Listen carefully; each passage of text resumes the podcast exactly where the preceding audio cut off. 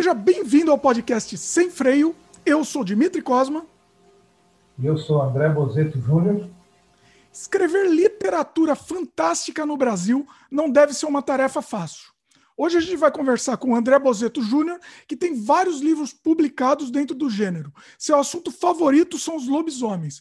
A gente vai conversar sobre como é publicar no Brasil, as dificuldades, dicas para escritores iniciantes, o processo criativo. O André vai falar também sobre os livros dele e tal. Vai ser um papo muito, muito bacana. Bom, Deixa eu dar o um recado aqui antes de começar o programa, fazer nosso jabá e aí depois a gente solta nosso papo sem freio, beleza? Aproveita o pessoal que está começando agora, já aproveita, já dá like logo no começo. E se ainda não for inscrito, se inscreve no canal, ativa o sininho de notificação. Isso ajuda o algoritmo do YouTube a entender que o conteúdo que a gente produz é relevante para você, né? E ajuda também a gente compartilhando esse programa. Nosso objetivo é esse: chegar a mais pessoas possíveis, né? A gente está disponível em vídeo no youtube.com/barra Dimitri Cosma e também em áudio no Spotify, Apple, Google, Anchor, entre outros. Segue a gente lá para receber o aviso de programas novos. Você também encontra esse podcast, além de muitos outros trabalhos meus, como filmes, games, artes, no dimitricosmo.com. E um recado importantíssimo se você conhece o Dimitri Cosma Flix. Você se torna membro desse canal no YouTube para ter acesso imediato a muito conteúdo exclusivo, como meus curtas-metragens, cursos, documentários, que só estão disponíveis para os membros do canal. Veja as vantagens sem compromisso, dá uma olhada lá, tem muita coisa bacana. E o mais importante, além de receber esse material exclusivo, você ainda ajuda a gente a continuar produzindo conteúdo 100% independente e de qualidade. Então dá uma olhada lá, sem compromisso. Espero que vocês gostem. Uh, mais, uma, mais um recado aqui: os cortes do podcast estão liberados para quem quiser, corte à vontade. A gente só pede que você cite o canal original na descrição, né? E o link também do canal original, e faça à vontade os cortes aqui do, do podcast. Beleza? André, é, vamos, já que a gente está sessão jabá aqui, fala os seus contatos também, como que o pessoal encontra seus, seus livros, já também já dá logo no começo do programa para facilitar o pessoal. Eu acho que uma boa porta de entrada para conhecer meu trabalho é o blog relatosnoturnos.com. Estou é, com a camiseta personalizada aqui. Aí tem, tem vários contos meus e também de alguns autores convidados, Julia Moon, Adriano Siqueira, é, Peter Weistorff, que é um pessoal que publica contos ali. E também ali tem alguns links para aquisição do, do livro novo, né, do, do Lobos do Sul, que é esse que está tá saindo agora então, aí já tem algum link para o pessoal que prefere adquirir na versão Book Kindle da Amazon. E também tem algumas lojas que fazem a venda do livro impresso online. logo vai ter em todas, na Submarino, nas Americanas, em todas. Se alguém prefere ter o exemplar autografado e também com cards, com as ilustrações que constam no miolo do livro, pode entrar em contato diretamente comigo através do Instagram, do Facebook, ou se quiser me mandar um e-mail, bozetojunior.yahoo.com.br, ou até através do próprio blog, aí eu posso enviar o exemplar autografado, com cards e com desconto. Porque nas livrarias o livro está disponível por R$ 36,90 e eu consigo, em função de ter uma cópia de exemplares comigo, fazer a venda por 30 reais para o pessoal que tiver interesse. Muito bom. Os, todos os contatos estão aqui, os links também estão aqui na descrição, tá? O pessoal já vai aqui na seção de links comentados, aí você já vai direto, facilita, facilita a vida de todo mundo. Bom, André, vamos para o nosso papo então, né? A, a questão de ser escritor de literatura fantástica ainda no Brasil, que é uma coisa, coisa impensável para muita gente, né? Assim, você sempre gostou desse gênero, você sempre teve predileção pelo gênero, né? Sim, até em função das minhas influências de, de leitura, né? Eu cresci lendo é, revistas em quadrinhos, tipo a Espectro, a Calafrio, a Mestres do Terror, e também desde muito cedo, assim, eu brinco que pelo menos na minha casa a questão da leitura veio de berço, né? Os meus pais sempre faziam questão, quando eu era criança ainda, de ao invés de me presentear com um brinquedo, alguma coisa assim, me, me dar um, revistas em quadrinhos ou livros proporcional à faixa etária. Então, quando estava na época da alfabetização, lia Os Três Porquinhos, lia A Branca de Neve, depois começa com os livros da coleção Vagalume, Depois o cara vai lendo os clássicos ali. Daí eu descobri o Bram Stoker, né, com o Drácula, é, o, o Lovecraft, então o Frankenstein da Mary Shelley, enfim, isso aí foi me formando como leitor, né? O Stephen King, que tinha vários exemplares na biblioteca da minha escola, então é uma coisa meio natural, né? Que a gente sinta aquela vontade de produzir algo que esteja alinhado com aquilo que a gente sempre consumiu. Por isso essa predileção assim pela literatura fantástica e em especial pelo terror, né? E, bom, vamos, vamos para a sua história. Assim, qual, qual, é a sua formação e como que você começou a escrever mesmo, efetivamente, né? Sim. Uh, eu tenho graduação em História e tenho mestrado na área de Letras, né, na parte de leitura e cognição. Mas o meu primeiro livro, até encontrei um exemplar dele aqui, ó, é o Odisseia na Sombra. Isso aqui é um livro de 1998. Olha, mostra mais para o meio, mostra mais para o meio da tela aí. Aí. Odisseia das Sombras. Isso. Essa aqui é a primeira versão dele. Depois a Estronho fez uma segunda edição, feito depois até em e-book. Ele é de 98 e eu estava no ensino médio ainda. Eu estava estava no terceiro ano do ensino médio, quando eu publiquei esse livro, tinha 17 anos na época. E foi aquela coisa assim, bem inusitada, né? Porque eu já tinha escrito algumas peças de teatro para o grupo da escola e escrevia poesia, alguma coisa assim, e escrevia contos, mas era uma coisa minha, assim, uma espécie de hobby, né? coisa sem maiores pretensões. E até o pessoal lá da escola, em função do grupo de teatro, acabou lendo isso e acharam muito legal, acharam que devia mostrar aquilo para alguém, uma professora que tinha contato lá com o pessoal de uma editora, isso em Bento Gonçalves, no Rio Grande do Sul, que é onde estava fazendo o ensino médio na época. E eu disse que não, tinha vergonha, né? achava que isso aí não era legal, esse tipo de coisa. Mas o pessoal levou mesmo assim. Né? E entregaram para a professora. Ela disse: Ó, oh, André, isso aqui é legal, tem um potencial. Conheço o pessoal de uma editora, por que a gente não cogita uma publicação, alguma coisa assim? Claro que o legal que ela estava se referindo era um material escrito por um amador de 17 anos, obviamente, né? Sim. E, no fim, se entendeu que, quem sabe, né, valia a pena fazer alguma coisa nesse sentido. Então, foi feita uma, uma edição desse livro. É, a maior parte dos custos da produção foi o meu pai que bancou, né, para ter uma tiragem ali. A gente acabou vendendo, distribuindo, enfim. E esse foi o meu primeiro passo. Assim, é um livro, é uma história de um serial killer, né, que acaba sendo morto e depois ele começa a assombrar a encruzilhada lá, o local onde ele foi morto. Então, é uma espécie de romance sobrenatural, assim. Eu até estou cogitando reescrever ele agora e fazer uma, uma terceira edição, melhorando algumas coisas que eu já não gosto mais nesse livro, assim, que me parece muito ingênua, né? Sempre, pera, um parênteses aqui, desculpa te interromper, Sim. mas sempre é assim, né? Sempre quando você vai rever um trabalho antigo, você já quer mudar tudo, né? Assim, sim, sim. Tudo não sei, mas quer mudar um monte de coisa, né? Tem um monte de coisa que você acaba querendo. Exato. Eu acho que ainda tem algumas coisas nele que funcionam, mas tem outras que eu não gosto, que eu me sinto constrangido quando eu leio, assim, acho que é ingênuo demais, que não, não é legal. Então, estou pensando em fazer uma terceira versão dele né, para fazer uma publicação independente aí, né? E depois disso acabou abrindo algumas portas, assim, né? Eu, eu fiz alguns trabalhos é, escrevendo livros especificamente de história do Rio Grande do Sul, ah. uma coisa mais profissional, assim, pela qual eu tive uma, uma remuneração, um cachê específico para produzir esses livros. Aí tive que me dedicar à faculdade, mestrado, e nesse meio tempo, assim, a coisa ficou meio estagnada, né? Teve uma retomada ali em 2009, quando participei de uma antologia chamada Metamorfose, Fúria dos Lobisomens, que é uma antologia, eu diria hoje clássica, assim, né? Para quem gosta de ler sobre lobisomens no Brasil, organizada pelo Ademir Pascal. E a partir daí foi uma retomada, daí teve, teve o Jarbas, teve na próxima Lua Cheia, outros livros, assim, que, que né, guardadas as proporções de que é uma literatura de nicho, né, teve uma, uma que eu considero pelo menos uma boa repercussão, né? Mas então eu escrevo desde o ensino médio, na verdade, né? Olha, Agora, esse primeiro, esse primeiro livro que você teve, qual que foi a edição? Qual que foi a quantidade, assim, a, a aqui, se eu não me engano, ele foi feito uma, uma tiragem de mil exemplares. Tá.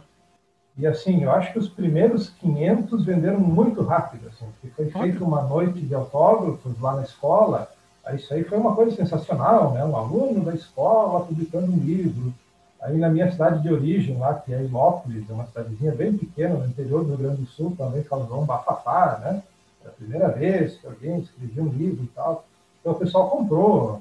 É, quem estava interessado no livro comprou, quem queria só dar uma força comprou também. Né? Ajudar, né? Isso. Né? Então, a primeira, assim, acho que a, a primeira metade da tiragem assim, esgotou muito rápido. E os outros levou 10 anos para esgotar. Assim, né? Eu lembro até que quando saiu o, o outro, né, desse, dessa parte da literatura fantástica, que é o Na Próxima Lua Cheia.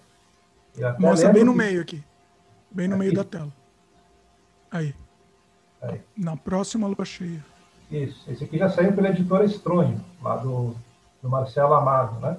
E até lembro que quando eu fiz o lançamento desse livro aqui em Pinhalzinho, em Santa Catarina, que é onde eu resido atualmente, eu até fiz algum tipo de promoção, assim, do tipo, a 20 reais leva o, na próxima lua cheia e se pagar 25, leva também um exemplar do Odisseia nas Sombras, que é esse que estava encalhado ali, os últimos exemplares, né? Então, se for somar tudo isso, assim, os primeiros 500 exemplares foram vendidos em dois, três meses e os outros 500 em 10 anos. É, foi isso que aconteceu, mais ou menos. É, é, isso acho que é a maior dificuldade, né? Para o iniciante, ninguém. Não, não adianta. É, é, foi exatamente o que você falou. Primeiro a tirar. O, a metade foi de conhecido e depois você acaba não tendo um. Não, não dá para ter uma continuidade, né? Principalmente no primeiro livro, né? Enfim. É, é uma dificuldade isso, né? Para você fazer seu nome Sim. circular, né? Sim, porque, uh, por exemplo, não estava vinculado a uma grande editora que tinha uma distribuição nacional. Uhum. Então, o livro chegou até algumas livrarias físicas, claro que chegou, mas mediante consignação. Né?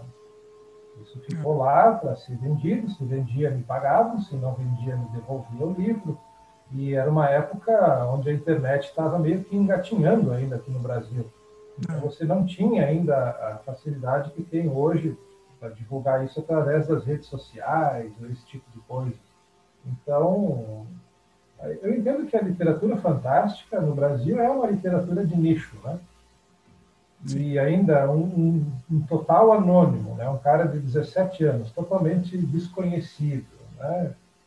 Não tinha muito o que fazer além disso que foi feito. Assim, né? Era uma coisa bem bem restrita, e eu acho que mesmo hoje, né, o, o grande gargalo é a distribuição. Né? Tem autores que escrevem coisas maravilhosas no, no, Brasil, em termos de literatura fantástica, mas poucas pessoas leem.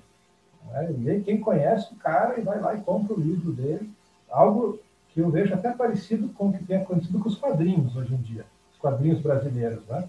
Tem coisa muito legal sendo feita, mas assim, independente ou através do catarse, alguma coisa assim, né? Porque isso parece que não tem mais aquele alcance de ir para as bancas, de ir para as comic shops que nem tinha antigamente, né? Hum. Então, a distribuição é um gargalo, né? É onde está a maior dificuldade. Eu acho que coisa legal sendo produzida tem muito, mas às vezes a gente nem fica sabendo, né? Pois é. Eu vou até pessoalmente, eu vou contar uma história pessoal aqui. Nessa, mais ou menos nessa época que você lançou esse seu primeiro livro, eu também tinha escrito um livro. Então eu também queria entrar nessa, nessa parte de, de escrever, só escrever. Né? Eu, eu fiz muito quadrinhos também, mas eu queria é, entrar, entrar na parte da literatura. E, e foi isso, essa coisa de não ter. É, de ser difícil se lançar, né? Se iniciar como escritor. Então eu, é, eu acabei meio que abandonando. Você, você insistiu, né? O, o, o, a questão é essa: você insistir mesmo até conseguir. Hoje em dia você é uma referência, você é uma referência da, da literatura fantástica do, no Brasil. Né? Eu acho que principalmente a questão dos lobisomens, assim, que, que é um, um subgênero, talvez a gente possa chamar assim, onde não tem muitos autores. Né? Se você vai pegar, por exemplo, vampiros, a gente poderia citar pelo menos três autores brasileiros que são excelentes. Né? É o André Bianco, o Adriano Siqueira e a Júlia Moon. né, que, na minha opinião, são excelentes. Julia Moon é maravilhosa. Né? É, assim, o pessoal lê a Anne Rice, lê esses autores que são muito bons, né, estrangeiros, mas você vai ler Julia Moon não perde nada. Né? É extrema qualidade. Enquanto que lobisomens não tem tanto. Assim. Então, como o, os meus lobisomens são bem naquela pegada dos filmes, né? naquela pegada lá do, do lobisomem americano em Londres, do, lá do Silver Bullet, né? do, do Stephen King.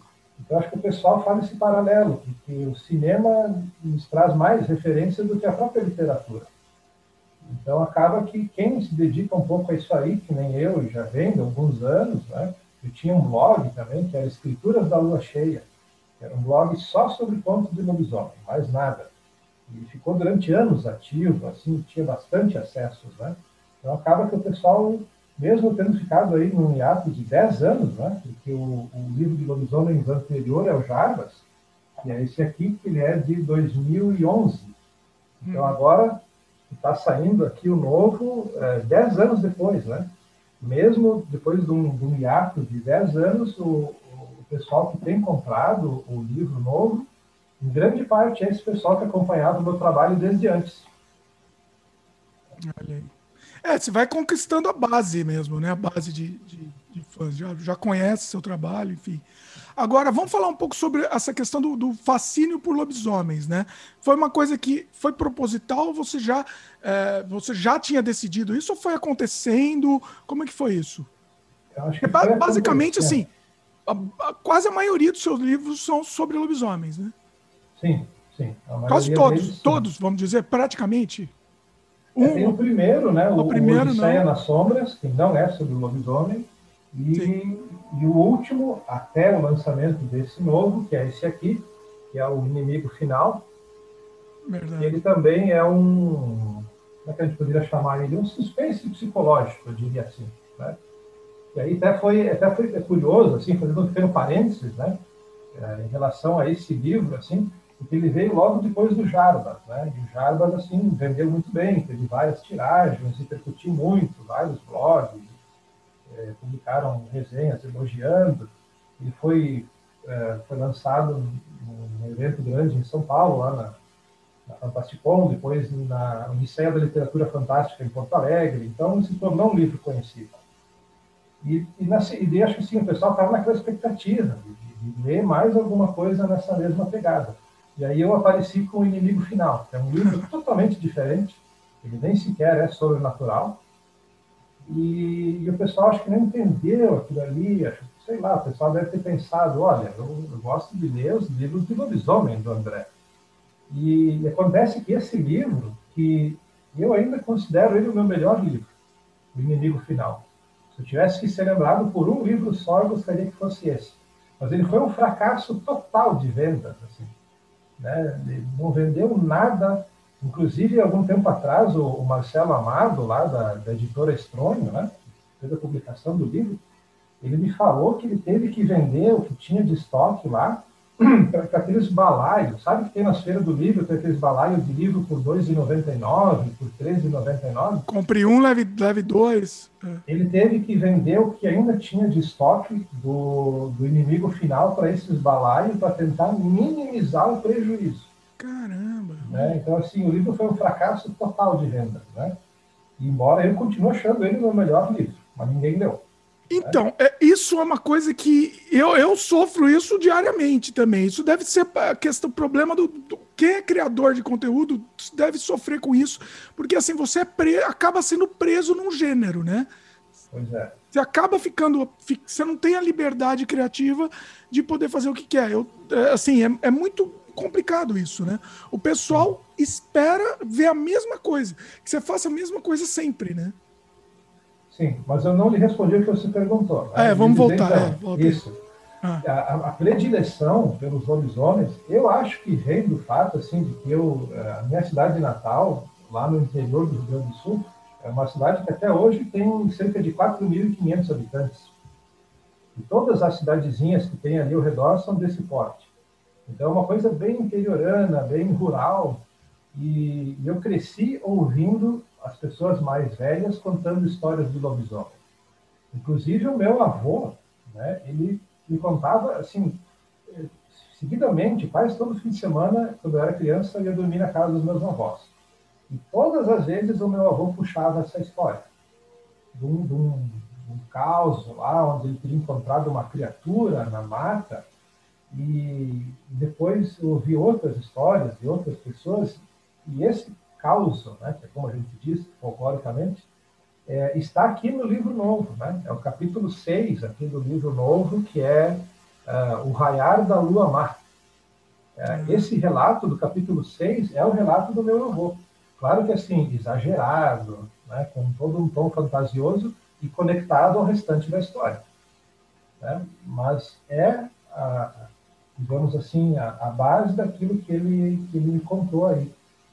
E eu ouvi muito isso. Assim, eu via muito o pessoal contando essas histórias de lobisomem, que aparecia lobisomem, tinha que ter cuidado na, na noite de lua cheia, né? E, então, essa questão do, do folclore regional sulista sempre foi muito ligado a essa questão do lobisomem. E aí, eh, a minha geração né, cresceu assistindo o, a sessão das 10 do SBT, o cinema em casa, né? Aí, aí, passava o lobisomem americano Londres, passava lá o, o Bala de Prata, né? passava o Grito de Horror lá, e a gente via esses filmes e acabava dando um fôlego assim, para esse interesse. Né? Então, claro, eu assistia Sexta-feira 13, assistia A Hora do Pesadelo, A Hora do Espanto, mas eu, eu, sempre a criatura que me fascinou era o lobisomem. Assim, então, daí o meu interesse em escrever sobre uma predileção né, para escrever sobre esse tipo de, de ser fantástico mais do que os outros. Né? Legal. É, é isso, assim, a gente tava falando da, da questão de preso no gênero, não é que você gosta desse gênero, só que você meio que acaba, é, é, é frustrante você não poder fazer outra coisa que o pessoal, o pessoal não receber, mas uh, não significa que você não goste do seu gênero principal, né? Acho que acontece isso com, com todo mundo, assim, todo mundo que cria conteúdo, né? Você não pode tentar uma coisa diferente, você acaba...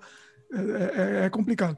Agora, você falou dos mitos regionais, né? O lobisomem, ele não era uma criação não é uma criação brasileira, mas o, o folclore brasileiro meio que se apropriou, né? É, o, assim, parece é, é, pelas histórias do interior, tal, parece que é uma coisa tipicamente brasileira. Lobisomem tá junto, sei lá, com o saci, com, a mula sem cabeça, no fim das contas, né?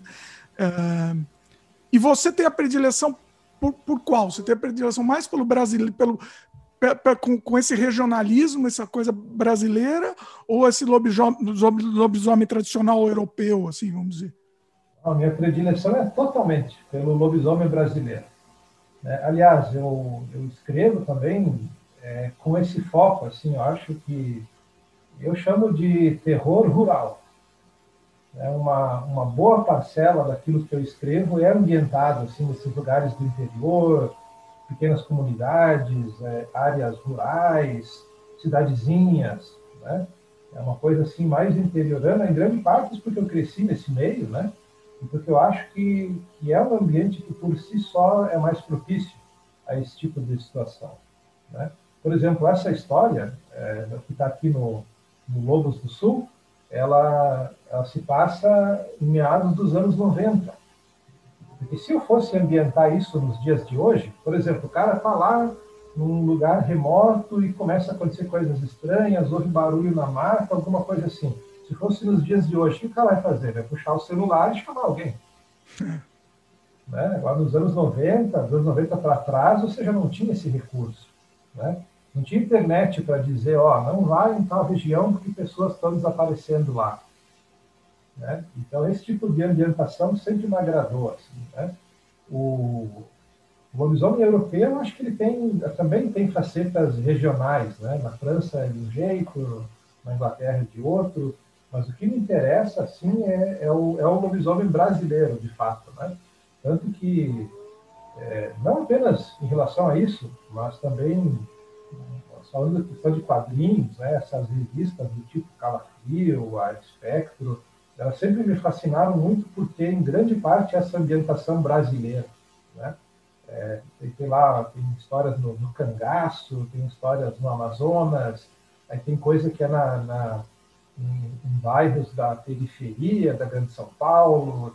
eu sempre achei isso o máximo, assim, aquela coisa que ela é fantasiosa, mas ela tem uma cara que, de algum lugar, assim, dialoga com a nossa própria realidade, né? Isso que sempre eu achei legal nisso. Né? Isso que eu acho que é o grande diferencial é, que a gente tem, por exemplo, do que um, do que um americano que escreve, né? Assim, é, é isso que a gente tem que trazer. acho que foi o Aragão, acho que eu estava entrevistando o Rodrigo Aragão, ele comentou, né? Que a gente tem que, tem que na, na, nossa obra, trazer mais regionalismo possível, né? Assim, porque é isso que vai se destacar, né? É isso que vai diferenciar a gente do, dos outros, né? Olha, eu... Os outros criadores de outros países, vamos dizer. Eu me interesso muito mais, né? dias atrás alguém me falou do trabalho de uma moça brasileira aqui, peguei o livro dela, daí eu abri o livro na primeira página dizia algo assim, era meia-noite na prisão de Washington, Jack estava preocupado. Eu já pensei, tipo, ó, vou ler outra hora. É, talvez agir de forma até preconceituosa, né? Talvez é um excelente livro. Mas essa ambientação, brasileiro escrevendo lá sobre os Estados Unidos e tal, olha, eu prefiro o brasileiro que escreve sobre o Brasil. Não é uma questão de ser melhor ou pior, é uma preferência. Né? Não, e é a nossa vivência, né? É a nossa vivência. É. E, e, foi isso, você falou da Espectro, né? A gente sempre cita Espectro aqui no, no sempre, né? É, é, a influência eterna.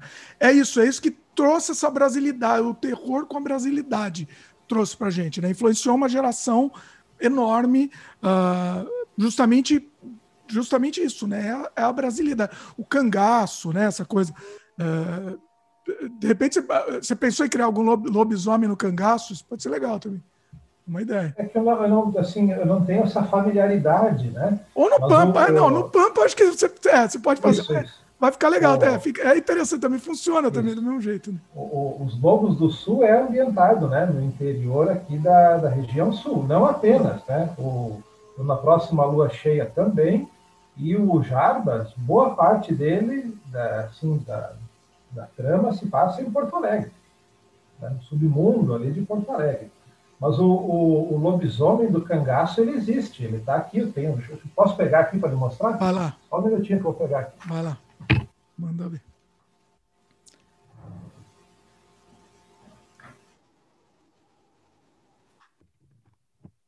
Ó, o, lobisomem do cangaço, ele está aqui, ó, está na Calafrio, ó. Está né? na revista Calafrio. E quem, quem fez essa HQ do Lobisomem no Cangaço foi o Ivan Lima, que é o mesmo que fez as ilustrações do, do Lobos do Sul. Hum. Então tá aqui, ó. ó uma HQ do, do Ivan Lima. Está dando para enxergar aí? Olha aí. Né? Então, o Ivan Lima tem essa história assim, do, do lobisomem ambientado no, no cangaço, né? E é muito legal isso aqui. Olha que bacana. É. Até, inclusive, quando eu, eu convidei o, o, Ivan Lima para fazer as ilustrações do, do, meu livro, foi justamente porque eu gostei dessa história. Eu gostei do visual que ele deu com o lobisomem e pensei, olha, esse lobisomem do cangaço funciona no, no Rio Grande do Sul também. É, exatamente. É, a mesma, é, portando a, Isso. O, a, deixa eu fazer um jabá aqui, já que você mostrou aquela fila, deixa eu fazer um jabá. A gente entrevistou o Daniel Sacks aqui no, no Sem Freio também. Tem, tem dois programas com ele. É, ele que é o, o, editor da Calafrio, da nova Calafrio, e Mestres do Terror também. Recomendo que vocês, vocês assistam também, muito legal. Agora, na, na 72, pegando uma carona no Jabá, então, na ah. Calafrio 72, que está sendo lançada agora, vai ter pela primeira vez uma HQ com um roteiro que eu escrevi. Olha aí. É, e com desenhos do, do Cristiano Neto. Então, é, aquela, é tipo aquela coisa de sonho de fã, né? Eu passei toda a minha infância lendo a Calafrio e agora tenho uma HQ minha na Calafrio, né? Então, estou muito contente com essa oportunidade aí também. Olha, que bacana, que bacana. É, é... Isso é um sonho. Outro dia me mandaram, eu contei num outro podcast, mas deixa eu te contar agora que estamos... Eita, meu Deus. Estão ligando aqui. Peraí. O outro dia me, me mandaram um, uma pessoa que segue a gente, estava comprando a coleção inteira da Calafrio e da Mestres antiga, original. E eu não lembrava mais disso. Ele, ele encontrou uma carta minha quando eu era criancinha. Na, na Calafrio, entendeu? Assim, ele me mandou a, a, a, imagem da capa, porque eu não lembro, nem lembrava, mas coisa incrível, assim. É muito bacana isso. Ah, bom, vamos falar um pouco. Oi, fala. Eu disse que as antigas eu não tenho todas, e nem vou ter, né? Porque quem tem, assim, vende aquilo a preço de ouro, né? Então, pois as é. antigas eu não tenho todas, mas essas da fase Ink Blood aí do, do Daniel Sachs eu tenho todas. A Calafrio e a Mestre do Terror também. E são muito legais, recomendo. É, não, é incrível. Eu tinha a coleção inteira das duas e acabei, quando eu vim para o Canadá, acabei me desfazendo. Assim, me, arrependo. Foi, foi triste. Pena. Spectro eu não me desfiz, não. Spectro ainda tenho lá. Tenho tudo, tudo ainda. Eu tenho, tenho que trazer para cá. É... O, vamos falar um pouco mais de influência. Eu acho que você já falou de algumas. Tem alguma que você deixou de citar ainda? Alguma influência que você teve? Às vezes o pessoal, quando pergunta das influências, a gente fala ah, Stephen King, né? Todo mundo leu Stephen King, todo mundo leu o, o Poe, né? todo mundo leu o Lovecraft. Mas um autor que eu cito, que eu acho que me influenciou até mais do que esses, e no Brasil ele não é tão citado, é o Clive Barker né, lá do, do Hellraiser e daquela série Livros de Sangue. Né? Então eu, eu, li aquela série antiga, não me lembro agora qual foi a editora que publicou aquela primeira série. E aquele livro me marcou muito, assim, né? Porque também tem, tem as tramas, né? A história ali sempre muito bem desenvolvida, mas ele tinha um grande diferencial, assim, se nós pensar, por exemplo, é, em relação ao Stephen King, que é essa questão do gore, né? das descrições, dos esquartejamentos do sangue, das vísceras, que está no, no, meu trabalho também. Né? Então, até o pessoal diz assim, né, que ó, se você vai ver no, na internet resenhas do Jarbas, o pessoal fala que é um livro legal e tal, mas já adverte que é violento, que é cruel e que pode chocar pessoas mais sensíveis, né? E eu, eu vejo isso muito no trabalho do, do Clive Barker. Tem um autor agora tá, eu acho que é a Dark Side, né? Tá relançando aquela série dos livros de sangue aí, que eu acho que são muito legais. Então, eu acho que esse autor até me influenciou mais do que o próprio Stephen King, do que o, o Lovecraft, assim, que, que, o pessoal às vezes menciona, né? Embora, claro, não tratando especificamente de, de lobisomens, mas talvez pelo tipo da, da narrativa, né? É, e, e você estava falando né, de sangue e tal. Você, você acha que você sofreu algum preconceito? Sofre algum preconceito? Porque a gente sabe que essa, essa, essa área é muito. Eu já sofri muito também por isso, por produzir conteúdo desse, nesse sentido. E, e você já sofreu alguma coisa nesse sentido, sim? Sim, sim. É, quando foi em 2009, eu soube citar um exemplo bem específico, né? De uma, de uma antologia vi em algum lugar na internet que tava, tinha inscrições abertas por uma antologia de histórias de terror. E eu mandei um conto, até o título dele era O Melhor Amigo, e que é a primeira história que eu escrevi onde aparece o Jarbas, esse personagem que depois acabou se tornando assim o, o carro-chefe do meu trabalho. E, e, a pessoa lá responsável pela antologia me retornou dizendo: Olha, André, a gente achou que você escreve bem, é uma boa ideia que tem ali, mas está muito violento, está muito exagerado. É, é, então a gente queria ver se você topa reescrever a Eita. história. Eu disse, eu nem, nem, respondi mais, né? Nem fui mais atrás, assim, tipo, não, a história é essa, né? Você vai alterar, vai fazer alguma outra coisa aí. E bem pouco tempo depois, aí abriu a, a seleção para essa antologia Metamorfose, do Ademir Pascal. Aí eu enviei exatamente o mesmo ponto e foi aprovado, logo de saída. Né? Mas então já teve uma censura aí. E, e assim, às vezes as pessoas ficam pensando, né? Tipo, ah, que estranho, né? Escrever sobre coisas sangrentas, violentas, morte, né? Só que isso é a ficção, né? Isso não tem vínculo com a realidade, né? Isso não é uma coisa que necessariamente tem que ter algo a ver com a nossa própria personalidade, a não ser a questão do entretenimento. Né? Uma Sim. coisa não precisa ter relação com a outra. Né? E, então tem isso. Né? Eu mesmo tenho cuidado assim de, por exemplo, o meu filho tem 10 anos. Eu acho que não é o momento dele ler os meus livros ainda. Então acho que tem assim, para algumas faixas etárias tem coisa que é correspondente, para outras não. Mas é diferente de você querer censurar um trabalho, né? de você querer que o, que o artista que está fazendo o trabalho mude por causa de interesses comerciais ou por causa de algum tipo de moralismo.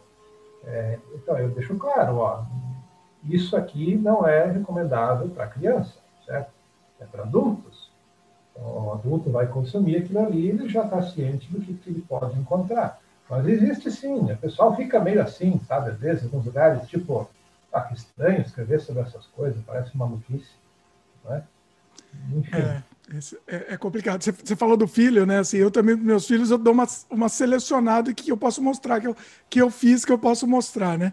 Algumas eu mostro antes o make off como é, para eles entenderem que não é real, aí depois mostro. Assim, é, é, complicado, é complicado o limite, né? Até o momento que você pode mostrar. É, apesar de que, assim, né? Nos anos 80, a gente assistia qualquer filme, a gente lia de tudo e estava tudo bem. Né? é. Mas, enfim, talvez até assim por uma questão de descargo de consciência, eu prefiro dizer, olha, isso aqui não é recomendável né, para determinada faixa etária. Né? Assim, pelo é. menos eu fico tranquilo no sentido de que é, a pessoa está pelo menos prevenida do que ela vai encontrar. Né? Vamos falar um pouco do processo criativo. Como é que funciona, assim, de, de para desenvolver as histórias, tal? Como é que você faz? Como que é o seu processo? ah, é esquisito, o processo é esquisito, né? Eu lembro até que, que quando eu vim, logo que eu vim morar aqui em Santa Catarina com a, com a minha namorada, hoje minha esposa, às vezes eu ficava sentado na sacada do outro apartamento onde a gente é, morava e ficava lá durante horas, sentado no escuro na sacada lá. E ela vinha lá e perguntava, o que você está fazendo? Eu dizia, estou fazendo a minha dissertação do mestrado.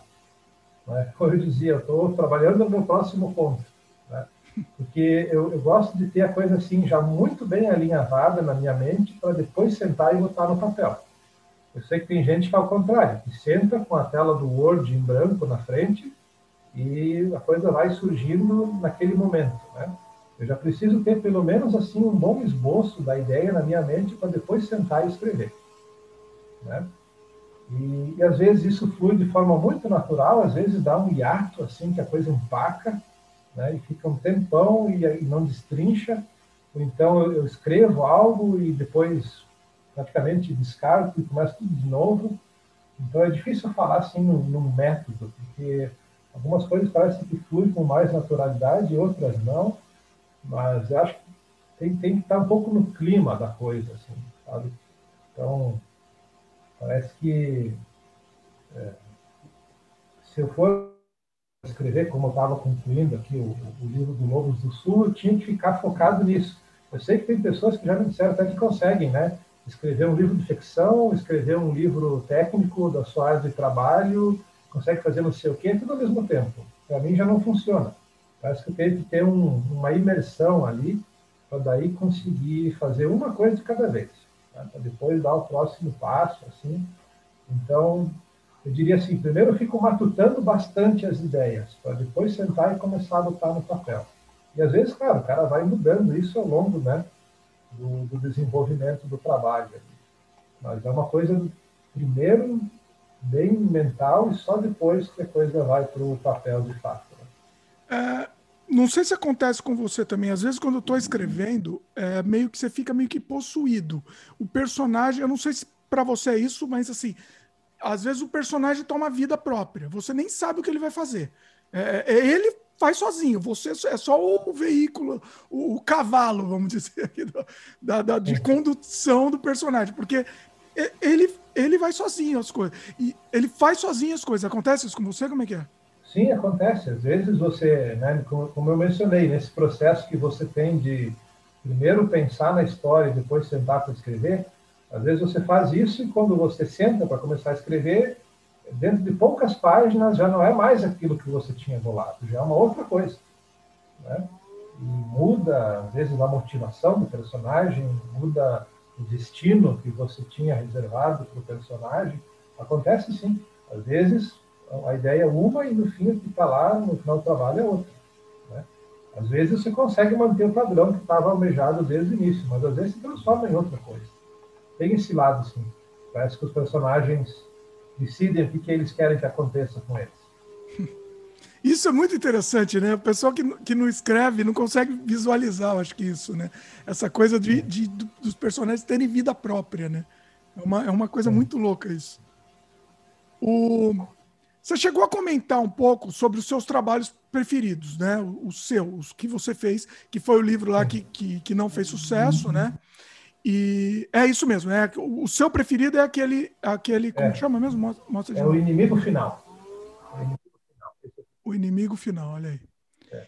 É, e os que fizeram mais sucesso, o que, que, você, que, que você tem a dizer aí? Olha, os outros, né, que eu já, já mostrei o, esse aqui é de 2010, né, que é o da próxima lua cheia. Na próxima lua cheia. Isso, já saiu pela editora Strone. E o mais badalado sempre é o Jadma, né? É esse aqui. Então, também, esses aqui foram livros, assim, eles sempre foram feitas pequenas tiragens, né? Assim, a editora Strone fazia é, tiragens de, sei lá, 150, 200 exemplares. Aí, quando vendia esses, fazia mais uma. E, e sempre, sempre vendeu, né? As tiragens assim, sempre é, esgotaram, né? E, até se a gente for dar uma olhada na internet, você vai ver que a questão do, do, do Jarbas foi que repercutiu mais. Tem mais resenhas em blogs, em sites de literatura, tem mais críticas positivas, então, acho que é o que o, que o pessoal preferiu, que, é o que o pessoal gostou de fato. Né? Então, acho que esse foi o que, que, fez assim, um sucesso maior em relação aos, aos demais. E tinha alguns pontos sobre ele que estavam naquele antigo blog, nos Escritores da Minha Cheia, que o pessoal gostava também. E é um personagem que se tornou marcante. Assim.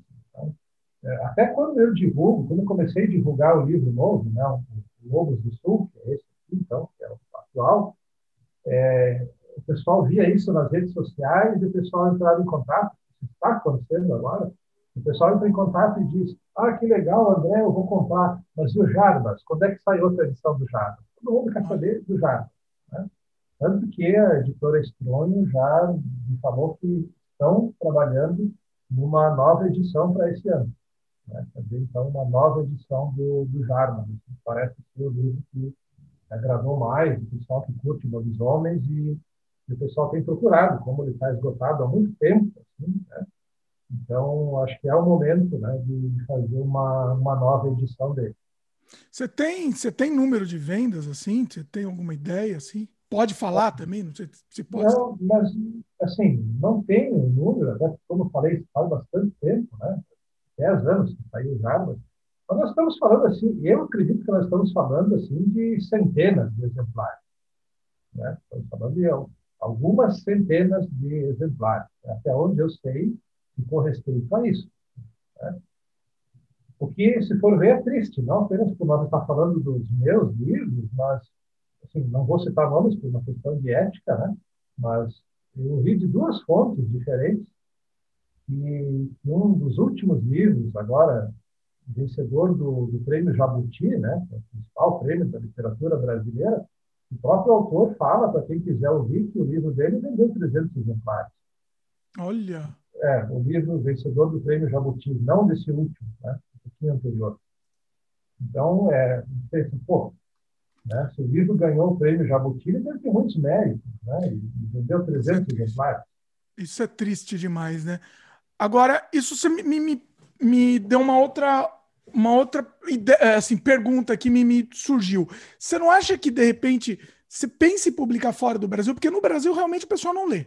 Não adianta. Né? Você acha que teria mercado para você publicar fora do Brasil? O que, que você acha disso? Até, até assim, pelo seu, pelo seu conteúdo, é, talvez você até consiga desdobrar em outras mídias também, né? criar subprodutos, né? Série, sei lá, filme, enfim. O que, que você acha? Olha, eu acho que sim. Eu acho que, que haveria sim como. Pessoal não faço a menor ideia de quais seriam os caminhos. Né? Eu não conheço ninguém de editoras, do exterior, enfim, não, não, não teria a menor ideia de como começar a tentar viabilizar isso. Né? Mas eu acredito que daria sim para fazer. Inclusive, isso é uma coisa que eu penso até é, em relação a outros autores. Como eu citei, por exemplo, alguns nomes de autores brasileiros de filmes, de, é, de de vampiros, é, eu penso na Julia Moon, por exemplo, isso é uma convicção que eu tenho, uma convicção. Se os livros dela fossem lançados em inglês para circular o mundo, eu tenho certeza que seriam um sucesso. Eu acho que em diversos aspectos, isso é opinião de fã falando, né? Em diversos aspectos, os livros dela são até superiores aos livros da Anne Rice, por exemplo. Né? Então, mas qual seria o caminho, né? Qual seria o caminho para isso? Né? Isso vale para várias coisas, né? Que nem, por exemplo, o, o autor de todas essas capas dos livros de lobisomem que eu mostrei aqui é o André Bressan. André Bressan desenha para a Image, né? É, fez vários trabalhos ali, desenhou Batman, desenhou o Homem Pântano para DC. Então, ele é um, um desenhista brasileiro que faz sucesso no exterior. No Brasil, pouco. Poucas pessoas sabem quem ele é. Inclusive, lá o Burt Wright, lá, que é a grande obra, né, que foi coautor, nunca foi publicado no Brasil. Até se cogitando fazer um filme né, nos Estados Unidos do, do material dele. Então, tem artistas no Brasil com muito potencial, nos quadrinhos, na literatura, no cinema, né? E às vezes falta oportunidade. Né? É difícil, acho, se encaixar no mercado dos Estados Unidos, no mercado europeu. Talvez tenha como fazer isso, mas eu não saberia quais seriam os caminhos para se chegar nesse patamar. É, eu acho que inicialmente teria que investir numa tradução, né? para poder chegar a mais gente. Eu vou te, vou te contar uma história aqui. Eu tenho, tenho um amigo meu, Marcelo Materi, que ele é ilustrador do Transformers, é um dos ilustradores oficiais do Transformers. E ele vai muito nessas convenções de, de quadrinhos, de, de, de. Como que chama? Aquela Comic Con, enfim. E o que, que ele faz? Ele vai lá expor, né? Ele vai lá expor, tal, fazer ilustração lá, autografar tal. E aí ele fala que toda hora chega alguém de um estúdio, de, algum, de alguma empresa grande lá, fala: Ó, oh, muito legal o seu trabalho, você tem um trabalho seu aí para me dar aqui para eu ver? Entendeu? Então eles estão constantemente procurando trabalhos novos. Então, assim, eu, essa é uma, é uma boa entrada, entendeu? Fica, fica uma sugestão aí, porque é uma boa entrada. O pessoal está desesperado procurando trabalhos novos, trabalhos originais, entendeu? Eles estão mesmo atrás. É a questão de ter essa entrada, de como como entrar. Eu, o, o que eu sugiro é, é, talvez investir mesmo numa, numa tradução, entendeu? Fazer uma versão em inglês mesmo. Inicialmente, talvez distribuir até, até só digitalmente, distribuir na Amazon, por exemplo, sei lá, só para pelo menos começar a circular, entendeu? E aí até conseguir, depois dessa circulação, conseguir até uma, uma editora no exterior. Eu acho que é, é interessante, porque tem muito potencial, seu trabalho tem muito potencial. Né? É, uma, é uma ótima dica, eu não tinha pensado sobre isso, né? eu acho que está aí uma coisa para se cogitar. Está é. é. aí uma coisa para se cogitar. Isso é uma coisa que eu penso, até assim, se a gente vê pela questão, eu sei que você é cineasta, já assistiu ao, alguns dos seus trabalhos também, é, eu estava pensando esse dia, estava procurando aqui os meus DVDs e já sumiu um dos. É incrível, parece que tem uma maldição, assim, que some os meus DVDs e os meus VHS dos filmes do, do Peter Baestorff. Eu estava procurando esses dias, me lembrei do filme, eu queria assistir de novo, que é o Vadias do Sexo Sangrento. Não sei se você assistiu esse. Assisti. Olha, eu acho que aquele filme é sensacional. Eu acho que se fosse um filme onde o, o Baestorff tivesse grana para fazer uma produção, né? E se esse filme fosse gravado em inglês, né? Porque o que a gente ouve falar, o pessoal dos Estados Unidos, por exemplo, não gosta de legenda, né? Ele teria que ser é. gravado em inglês, né? é, esse, esse, seria um filme, eu acredito que ele teria como estourar mundialmente, assim, dentro daquele nicho, né, do tipo de filme que o Baestorff faz. Sim. É uma coisa sensacional. Né? Mas e aí, como é que você faz para um filme do Baestorff circular mundialmente? Né? É aquelas perguntas assim que às vezes a gente fica né, com aquela sensação de que daria para ir um pouco mais além, mas às vezes não, não conhece o caminho para fazer isso. Né? Eu acho que gente boa no Brasil tem, em todas as áreas. Né? O que torna difícil, às vezes, é, é esse próximo passo, né? de conseguir chegar lá fora. Aqui dentro é bastante restritivo, a gente sabe que é. Né? É, complicado, não é valorizado, né? Não, não adianta. No Brasil não vai ser valorizado mesmo. Não adianta a gente insistir, porque é complicado, né? É complicado. Tem um ou outro que consegue saltar um pouco, né? principalmente na, nesse nicho né, específico, mas acaba ficando, acaba ficando na, na borda mesmo, enfim, né? Acaba. Hum, por isso que eu acho que no exterior tem muito mais potencial, né? Acho que é um caminho. O, o próprio Baistorff, né? Ele tem filmes lançados no exterior, mas tudo muito restrito também, né? Muito. Um, um nicho muito do o nicho do nicho, né? Muito, muito restrito. O, Vamos falar um pouco de editora, assim, como que, é, como é que funciona o processo da editora, se foi difícil conseguir uma editora, porque você estava falando do primeiro, do seu primeiro livro, né? Mas depois como é que continuou isso?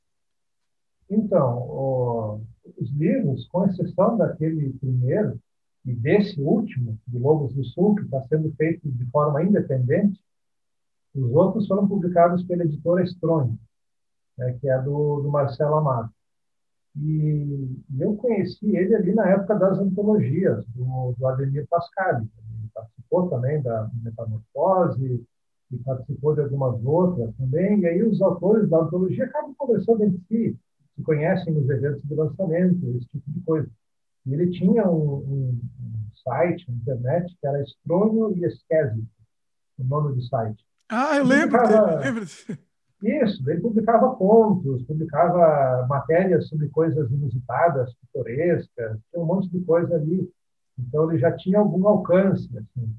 E, e também ele já tinha algum material escrito e também estava empacando, assim, estava tendo dificuldades para publicar os livros dele.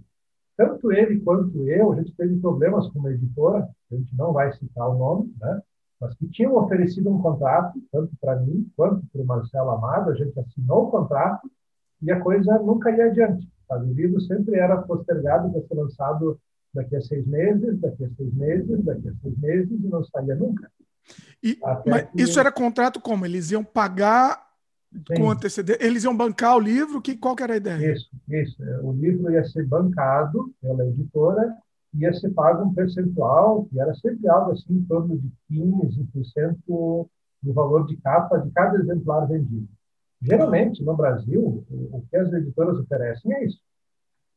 Eles dizem, ó, a gente vai bancar a distribuição do livro e de cada exemplar vendido, 15% é seu. Ou 20%, mas 20% já não é tão comum. O normal é 15%, 10%. Então, se você for pensar pelo lado financeiro, não é interessante. É, não é, é interessante. É. Mas o, teria que vender muito, né? É, se, a editora, um, se a editora é muito grande tem uma distribuição muito boa, vale a pena, pode valer a pena, né? Se tiver em Sim. todas as livrarias, por exemplo, vale a pena. É. Exato. E aí o Marcelo disse ele ficou desanimado com essa história, ele falou, não, eu vou, vou criar minha própria editora. Uhum. Vou criar minha própria editora, vou publicar o meu primeiro livro, que era, o primeiro dele acho que é Aos Olhos da Morte, o primeiro livro que ele publicou, e disse: Eu já vou publicar o seu também. Né? E ele fez uma parceria no começo com a editora Literata, que era uma outra editora lá do interior de São Paulo. Não sei muito bem como é que era o trâmite, mas era uma parceria entre as duas. E pouco tempo depois, tanto que no, no, na próxima lua cheia aqui, ainda saía com o selo das duas. Ó, saía com o selo da Literata aqui e da Strone. Ah. E depois ele ficou só com a Strong e aí ele publicou os meus outros livros também. E a editora está de pé até hoje, é uma editora assim que eu, é, não apenas porque eu publiquei com eles, mas eu posso afirmar que eles têm um material excelente, eles primam muito pela qualidade. Assim. É um material sempre muito bem impresso, muito bonito, com uma diagramação sempre com algum diferencial. E o Marcelo é um cara muito sério para se trabalhar. Né? Então, eu só trabalhei com ele. Na verdade, só trabalhei com ele, não, não trabalhei com outras editoras. Assim, né? Mas o que a gente sabe, assim, de conversar com outros é, autores que publicam até por editoras, a Estônia é uma editora de médio porte, né? Os padrões brasileiros. Mas até se você for falar com autores que publicam com editoras grandes, o, o acordo financeiro é mais ou menos o mesmo, salvo raras exceções. A editora vai bancar o livro e você vai, vai vai receber um percentual que é em torno de 15% do valor de cada exemplar vendido. Dificilmente vai além disso. Né? E tem também aquelas editoras, editoras sob, como é que, como é que se fala? Sob encomenda, né? Que você, você meio que banca. Isso. Né? Tem sob demanda, né? Sob demanda, demanda, exatamente. Isso, é. sim. Então, esse novo, o, o do Sul aqui, eu usei um sistema assim, E até o caminho que eu utilizei foi do próprio clube de autores. Né? Aqui, ó, dele aqui, ó, né? Ah. Então, você, você, coloca lá o arquivo do, do seu livro na plataforma e eles e as pessoas podem comprar através do próprio site, eles vão imprimir apenas aquele exemplar vendido e enviar para a pessoa. É uma forma. Aí você não, não acaba não tendo nenhum custo, né? E, e é uma forma até de, de, tornar o livro mais conhecido, por assim dizer, porque eles fazem com que o livro vá parar na, na Amazon, na, no Submarino, no estante virtual. Então acaba até tendo uma vitrine maior. Eles que cuidam dessa distribuição. Sim, sim, nesse caso sim. Então acaba sendo interessante, né? porque o livro acaba ganhando um pouco mais de vitrine. Né? Claro que isso só só isso não garante venda nenhuma. Né? O autor tem que também fazer a sua parte para divulgar o livro. E aí existe uma flexibilidade para você jogar com os valores, porque é você que determina, por exemplo, o valor que você quer ganhar do direito autoral. Então, você vai ganhar aquele valor que você determinou com base em cada exemplar vendido.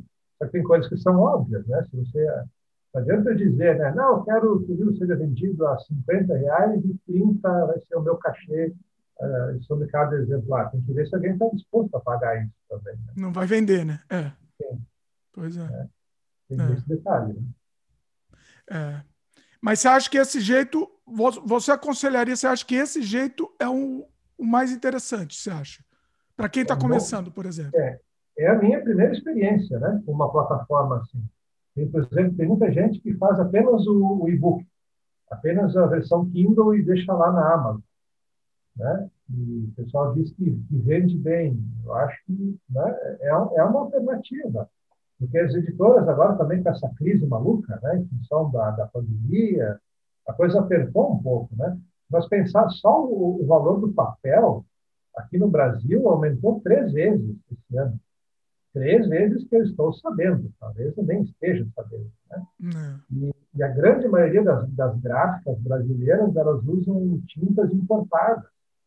Então tem a ver com o câmbio, né? O dólar, se o dólar oscila, interfere no valor da tinta para fazer a impressão do livro, por exemplo. Então, tudo tem um dificultador, tudo tem um custo a mais. Né? Então, se você, por exemplo, tiver essa oportunidade, né, não conseguindo uma, uma editora, não conseguindo um outro caminho, eu acho que é sim uma alternativa. Mas você vai ter que tornar o seu livro conhecido. O livro não vai se vender sozinho. Isso é fato. O trabalho é né? seu, né? É.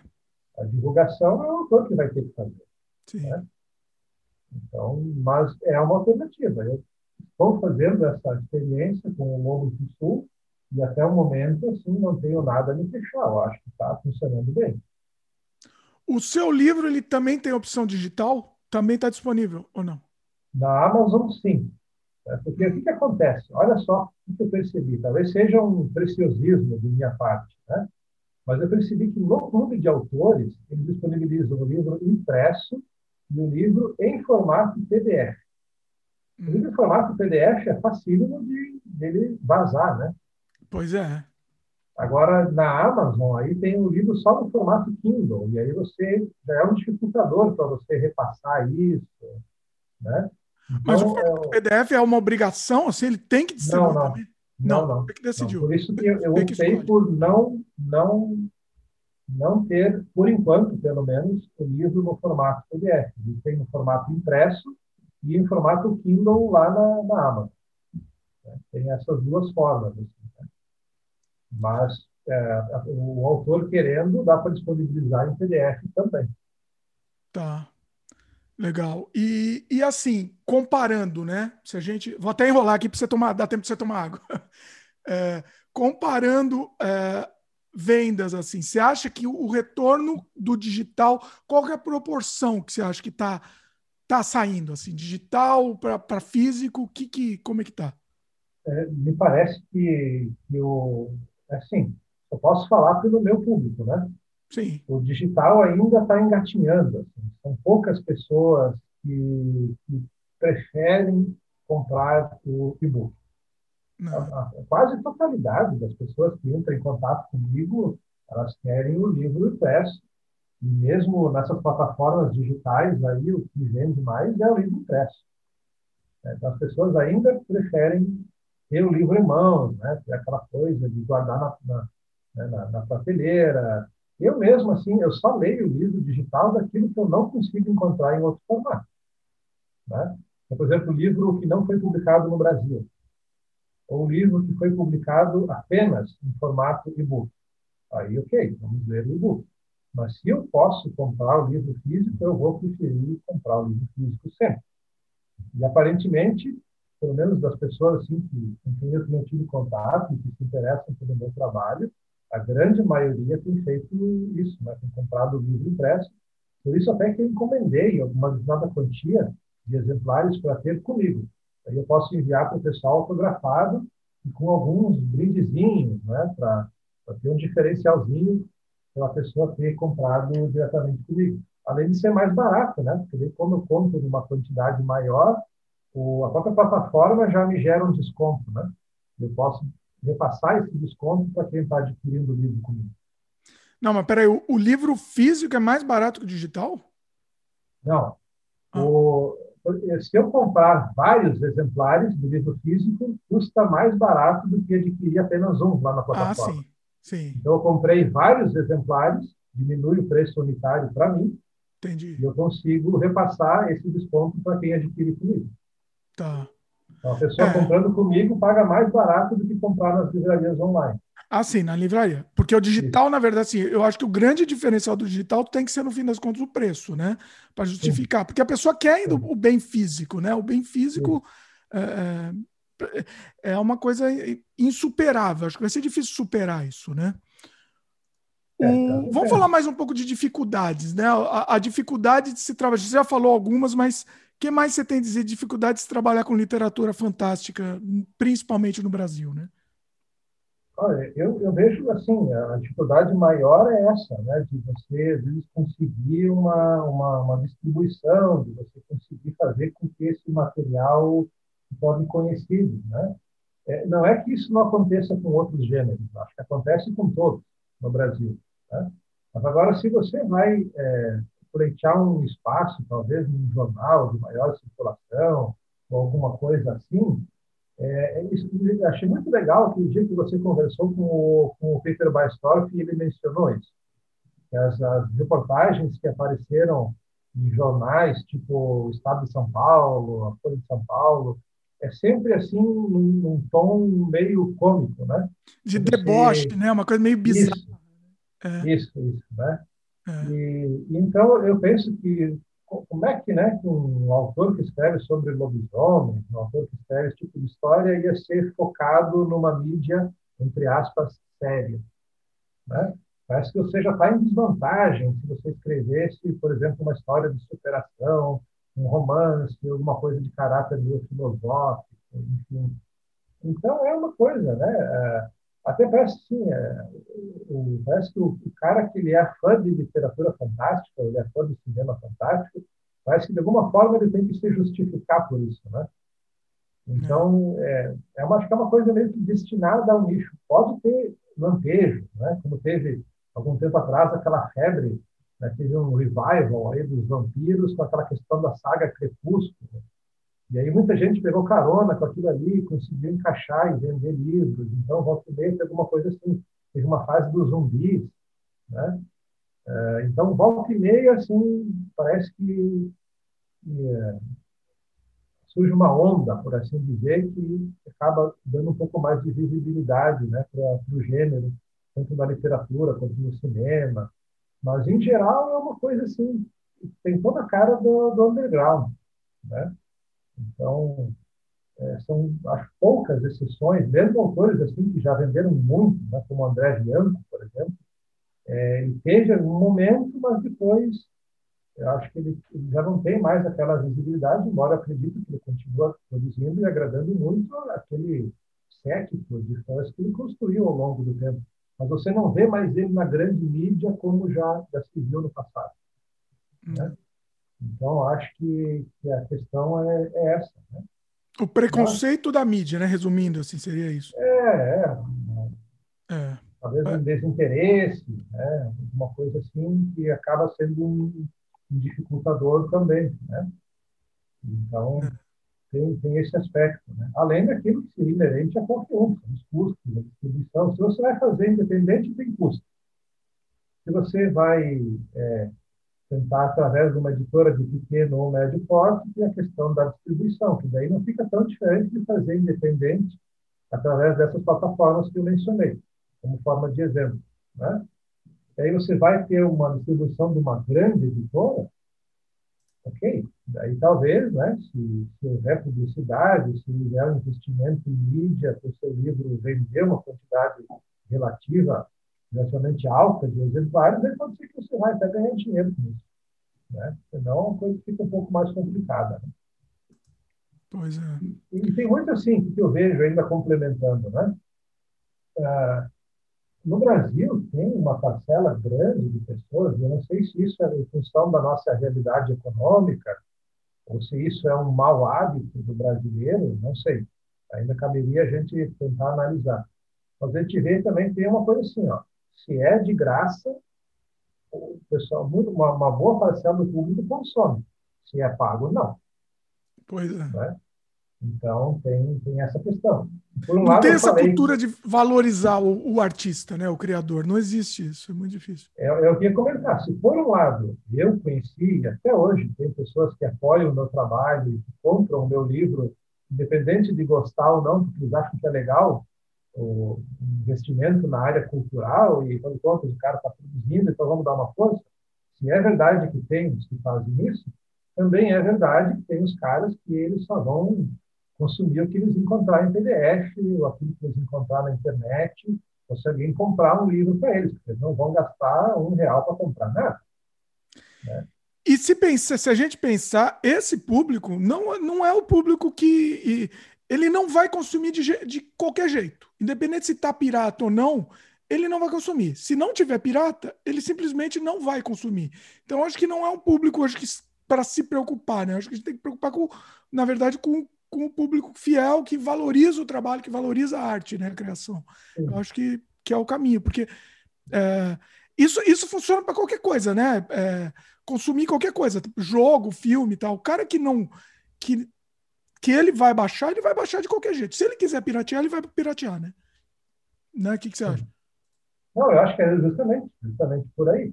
A gente vê também né, a questão dos filmes, né? Mesma coisa.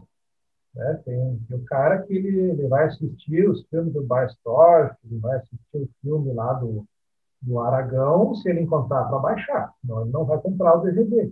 Ele não vai pagar o streaming lá para assistir o, o Desamantes, né? Ele não, ele não assiste lá o Prime, né? Então, tem isso aí. Então, por que, tem gente que às vezes faz o livro e disponibiliza na Amazon gratuito? Porque o negócio dele é, ele quer que as pessoas leiam e Claro que tem o cara que está pensando assim, ó, numa hora dessas, um editor vai ler um trabalho que eu disponibilizei gratuitamente e vai me oferecer um contrato. Tem chance de acontecer isso? Claro que tem. Né? Mas também tem aquele cara que ele pensa, não, para mim, se alguém ler e me elogiar e disser que aquilo que eu escrevi é legal, eu já estou satisfeito. Não tenho aspiração de ganhar dinheiro com isso e tal. Né? Então, ok, acho que cada um dentro dos seus objetivos. Né? Mas é, não deixa de ser um limitador. Né? Por isso que eu até digo, às vezes, eu acho que tem pessoas que gostariam de comprar o livro físico e não conseguem. Não conseguem destinar 30 reais para comprar o livro. Será que a gente vai dizer que não tem pessoas assim no Brasil? Acho que tem. É, acho que tem. Tem essa realidade também. Então, o nosso próprio mercado é complexo. Né? Tem várias variáveis aí que podem interferir nas, nas vendas, enfim, né? É. É, não, e é, e é, é bem isso mesmo, acho que é, que é, é, bem por aí. O, vamos falar um pouco da sua participação nas coletâneas, assim. Uh, você participou em várias coletâneas, né?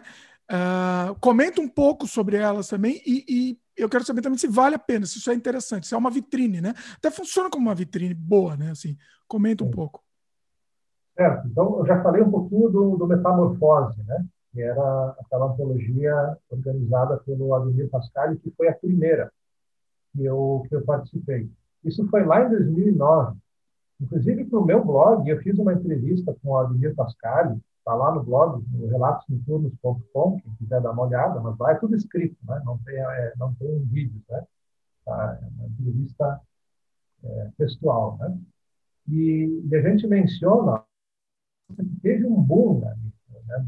2009, entre 2009 e 2014, mais ou menos, acho que é quando começou a ficar é, um pouco ruim a situação econômica e daqui a pouco veio aquela crise, né, que a gente está patinando nela até hoje, econômica. Houve um boom ali na virada dos, da primeira década dos anos 2000, nos anos 2010, e teve muitas antologias, algumas delas bem boas, e isso aí serviu de vitrine para vários autores conseguir publicar os seus livros solo. Então, eu consegui com, o Marcelo Amado, ele publicou os livros dele, o Adriano Siqueira publicou os seus livros, e outros que agora talvez eu não vou, não vou lembrar para mencionar. É, e então eu, eu, participei dessa metamorfose, e depois participei de mais uma, do Admir, que era Dracúlia, que era sobre vampiros. E eu escrevi como se fosse um spin-off do, do, do Nosferatu. Nosferatu lá do, do Murnau, aquela versão em preto e branco lá. Eu escrevi como se fosse uma história paralela daquela, daquele filme. Né?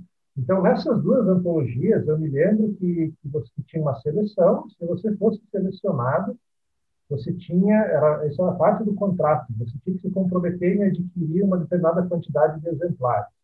Ah. Eu não lembro se era 10 ou se era 15 exemplares. É, tranquilo. Você, é. Isso, que você tinha que adquirir. Não era nem uma fortuna, era algo bem acessível. Hum. Eu lembro que eu adquiri os meus e, assim, no piscar de olhos, eu vendi esses exemplares.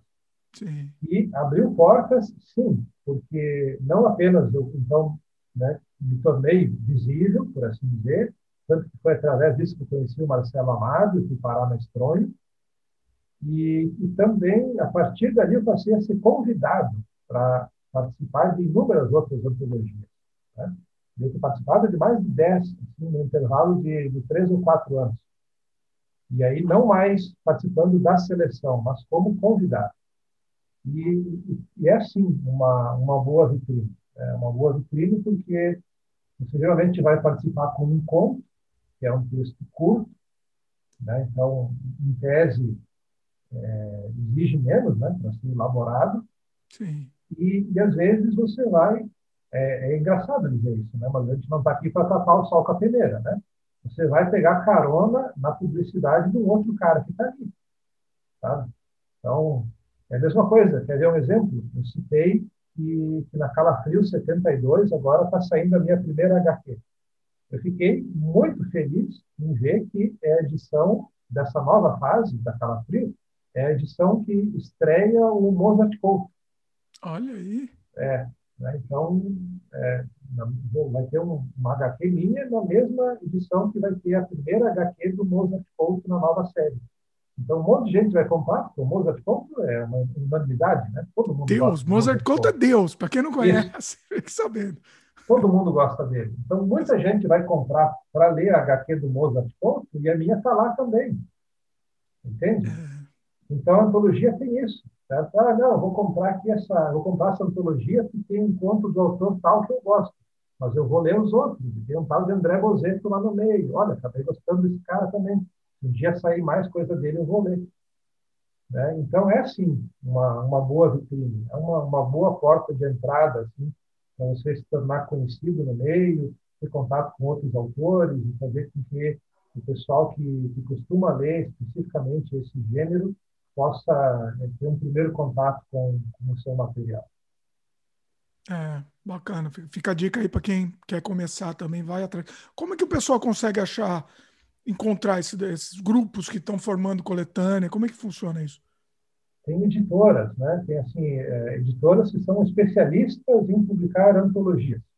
Hum. Essas mediante concurso, né? O pessoal manda o ponto lá e daí alguém faz uma seleção e escolhe algumas que vão integrar o livro, né? Eu sei que o próprio Ademir Pascali ainda faz isso. Né? Ele ainda tem algumas, não só da, no gênero de literatura fantástica. Tem antologias de histórias de amor, antologias de histórias sobre o passado, enfim. vários subgêneros aí. Né? Então, acho que a pessoa procurando ah, antologia, literatura fantástica, seleção edital aberto de antologias de literatura fantástica, dando uma pesquisada aí nas redes sociais e no Google vai, vai encontrar. Né? Porque, pelo que eu andei vendo até pouco tempo atrás, é, tem, tem bastante ainda. Né? Eu, eu até retomei, agora, quando eu trouxe de volta o, esse novo blog, né, com, com relatos de turno, eu procurei assim aquele pessoal das antigas, aquele pessoal lá dessa época aí, né, do 2009, 2010, que também estava começando a publicar na época das antologias. E eu queria localizar esse pessoal para publicar contos deles no meu blog, fazer uma espécie de revival daquele momento. Uhum. Só que, para minha decepção, quase ninguém mais daquele pessoal continua escrevendo.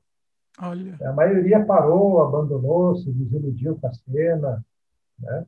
Então, quem ainda está aí ativo, produzindo muito, é o Adriano Siqueira, o próprio André Pascali, é, tem o Duda Falcão, né, tem o, o próprio Marcelo Amado, que agora é editor também, além de, de autor, e, e, desse pessoal das antologias, não tem mais muitos outros, não. Inclusive, vários blogs que publicavam resenhas, alguns muito bons, por sinal, né? publicavam críticas de livros, também abandonaram. Acho que o pessoal meio que se desiludiu com a cena e começou a deixar isso de lado. É porque a antologia, acho que não vender em, em, livraria deve ser muito mais difícil, né? Acho que é mais venda, como tem muitos autores, o autor vai vender eh, manualmente, assim, né? Cada um dos autores está vendendo. Então você meio que, sei lá, uma antologia que tem, sei lá, quantos 10 autores, você multiplica por 10 eh, essas vendas. É isso? Essa é a ideia, né? Sim, geralmente esses livros eles ficam disponíveis nessas livrarias online, né? Tipo na, na própria Submarino, nas Americanas, né? É, as editoras conseguem disponibilizar esses livros para ficar à venda nessas plataformas, nessas então, livrarias online. Não, mas né? eu estou dizendo mais questão de marketing, né? Está disponível lá, beleza, mas eu acho que não venderia tanto. Se a gente pensar, não vai vender tanto quanto um, um, um livro de, um, de um, um só autor, por exemplo. Né? Então, assim, quem vai fazer questão, o trabalho de marketing por trás disso acaba, acabam sendo os autores, né? Faz sentido Sim. isso que eu falei? Faz Sim, sentido? Não, faz, faz todo sentido. Uh, aquele do, do Metamorfose, eu acho que ele estourou assim, porque não se tinha quase nada sobre lobisomens até então. O meu primeiro livro de lobisomem saiu no mesmo ano. Ali, então, era... Ou, aliás, foi no ano seguinte. Então, era assim, era, era algo que havia poucas opções no mercado. Então, chama a atenção de quem gosta desse subgênero. Né? Ou então você vai pegar carona, assim, né, no, no, num livro, numa antologia que tem ali autores já com algum, com algum renome. É, às vezes, o próprio organizador da antologia ele convida alguém de renome para ser um autor convidado, e os demais é por processo seletivo. Né? Então, você vai ter lá uma antologia de vampiros e você é fã do Adriano Siqueira. Ah, eu quero ler qualquer coisa que tenha do Adriano Siqueira, então eu vou comprar aquela antologia. Mas, sem dúvida, que, que a maior parte da distribuição acaba sendo dos autores que participam. Eu soube, assim, por exemplo, que tinha gente que, a, a, além dos 10 ou 15 exemplares que contratualmente você deveria adquirir, adquiria mais 50, adquiria mais 100 exemplares para vender na sua cidade, para vender para o pessoal com quem tinha ali um contato maior. Né? Então tem isso aí, sim, com certeza. Eu tenho uma amiga, é, preciso contar essa história, ela, ela é escritora também, ela, anda, ela fez uma, mandou fazer uma bolsa transparente, e aí ela botava dois exemplares do livro dela assim na bolsa, e ela andava, só andava com essa bolsa na rua. E, e assim, toda hora paravam ela, ah, olha, interessante, o que, que é isso? Ah, é meu livro. Quer comprar? Já, já vendi. Tem que ser, né? Sim. Não, mas eu sei que é o pessoal de São Paulo, né? Que nem aqui, é, isso é tragicômico, né? Aqui onde eu moro, no, no oeste de Santa Catarina, a única cidade de maior porte que tem aqui é Chapecó. Chapecó tem uns 220 mil habitantes, mais ou menos. Até onde eu sei, tem uma banca de revista. Olha. Em Chapecó. Né? E livrarias, eu sei de duas. Se tiver mais do que isso, nunca soube. Mais de 10 anos que eu moro aqui. Né? Então, você nem tem essa opção. Mas o pessoal de São Paulo, que eu sei, que o pessoal saía no sábado de manhã com a mochila nas costas, cheia de livro, e ia distribuindo nas livrarias de São Paulo para deixar consignado. Ó, vou deixar aqui dois exemplares, aqui mesmo volto ver se você vendeu alguns, senão eu levo embora de novo, sabe? É, tinha esse corpo a corpo, assim, para tentar vender o livro, né? Hum. É parte do trabalho do cara ser, ser independente, né? Ou, ou, pode até eventualmente não ser independente, no sentido de que tem uma editora é, envolvida, né? No, no, processo de produção e, e, no lançamento do trabalho, mas a, a divulgação é do autor. É o autor que vai ter que fazer. A editora ajuda, claro, mas não, não há milagre, né? A não ser que você tenha um, um, um dinheiro para investir numa publicidade maciça, é, o, o, livro que vende é o livro que o autor ajuda a fazer a publicidade. Essa é a verdade, até onde eu entendo, né? O nosso panorama brasileiro. É, é a vida, não, não tem jeito, né? Esse é o mercado. Eu acho que até, olha, eu arriscaria dizer que até fora do Brasil também um autor que não é um Stephen King vai ter que sair meio que no boca a boca mesmo, né? Não tem jeito. É, é o faz parte do trabalho do autor também, no fim das contas, né? Além de escrever também é. a divulgação, né? E daí, claro, né? Se você vai em São Paulo, Porto Alegre, costuma ter uma certa frequência, assim, eventos de literatura, né? E, apesar de que, assim, pelas informações que eu tenho, eu participei de vários em São Paulo, também lá em Porto Alegre, em Curitiba. É, mesmo antes da pandemia, já tinha dado uma, uma arrefecida, assim, sabe? Parece que a coisa tinha esfriado, assim, na questão de eventos, na questão de, de espaços, assim, onde costumava ter, né, palestras com autores, né, onde costumava ter estandes com livros de várias editoras à venda, é, já diminuiu, assim, se comparar com 10 anos atrás, esse tipo de evento. Ainda tem, mas diminuiu. Então, acaba também sendo assim uma até uma dificuldade a mais, né? A dificuldade às vezes de ter um lugar específico para aquele público interagir e tomar conhecimento do trabalho que está sendo feito. O, o, autor no Brasil tem que matar um leão por dia mesmo, né? É um negócio é um negócio complicado. É, a não ser que você seja, né, um, um Paulo Coelho, alguém assim, eu acho que é, é, a dificuldade é mais ou menos nesse nível. Pois é. Vamos, vamos mudar um pouco de assunto. Vamos falar dos seus trabalhos com o Baestorff também, né? com o Peter Baestorff. O que, que, que, você fez com ele? Você estava me falando em off que você fez algumas Sim. coisas com ele? Ah, a gente teve lá o, o projeto Lua Perversa. Né? E também, assim, foram, eram três curtas com uma temática de lobisomem, olha só, a obviedade. Né? Afinal, né, tem que ser. É, e, e, o segundo desses curtas, ele acabou sendo desmembrado em episódiozinhos de, de sete, oito minutos e virou uma pequena websérie que foi também disponibilizada na, na internet. Mas era assim, era uma grande brincadeira, na verdade. Né? Eu sempre fui um fãzaço do, do Baes assim, ainda quando morava lá no, no Rio Grande do Sul, é, com alguns amigos, a gente comprou alguns VHS do filme dele né, do, do Monstro Legume, eu acho que tinha do Criaturas Hediondas. Eu acredito que assim, cada um pagava um, sabe? E comprava os VHS do Bar Store. E depois isso acabou sumindo. Assim, os meus eu não tenho mais nenhum. Aí, não sei se isso é emprestado para alguém e nunca mais volta. O que, que acontece? Mas sumiu. Então, eu já conhecia o trabalho dele, assim, né? já conhecia, admirava essa questão de fazer um negócio independente no Brasil, da maneira com que eles tinham feito ali. E aqui onde eu moro, em Pinhalzinho, é bem perto de Palmitos, que é a cidade do Baestop. Uhum. Então, quando vim, assim, poucos meses depois de ter vindo morar para cá, eu mandei uma mensagem para o Baestop e disse, ó, oh, me apresentei e disse, eu gostaria de te conhecer pessoalmente, gostaria de comprar aí os DVD que você tem, eu ainda não tenho, queria trocar uma ideia com você.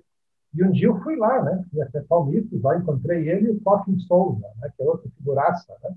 Clássico lá da, da equipe do, do Biostorp. E eles são os caras muito legais, assim, né? São os caras muito gente boa. Assim. E daí eu falei, ó, oh, tô com uma ideia maluca de fazer alguma coisa também, assim, nessa pegada, né? Eles disseram, não, vamos fazer, a gente vai te ajudar e vamos fazer. E aí a gente até é, fez, assim, filmou muitas coisas lá no, no Rancho Biostorp, né? Que é onde a maioria dos filmes da, da Canibal foram rodados, né? E eles ajudaram com tudo.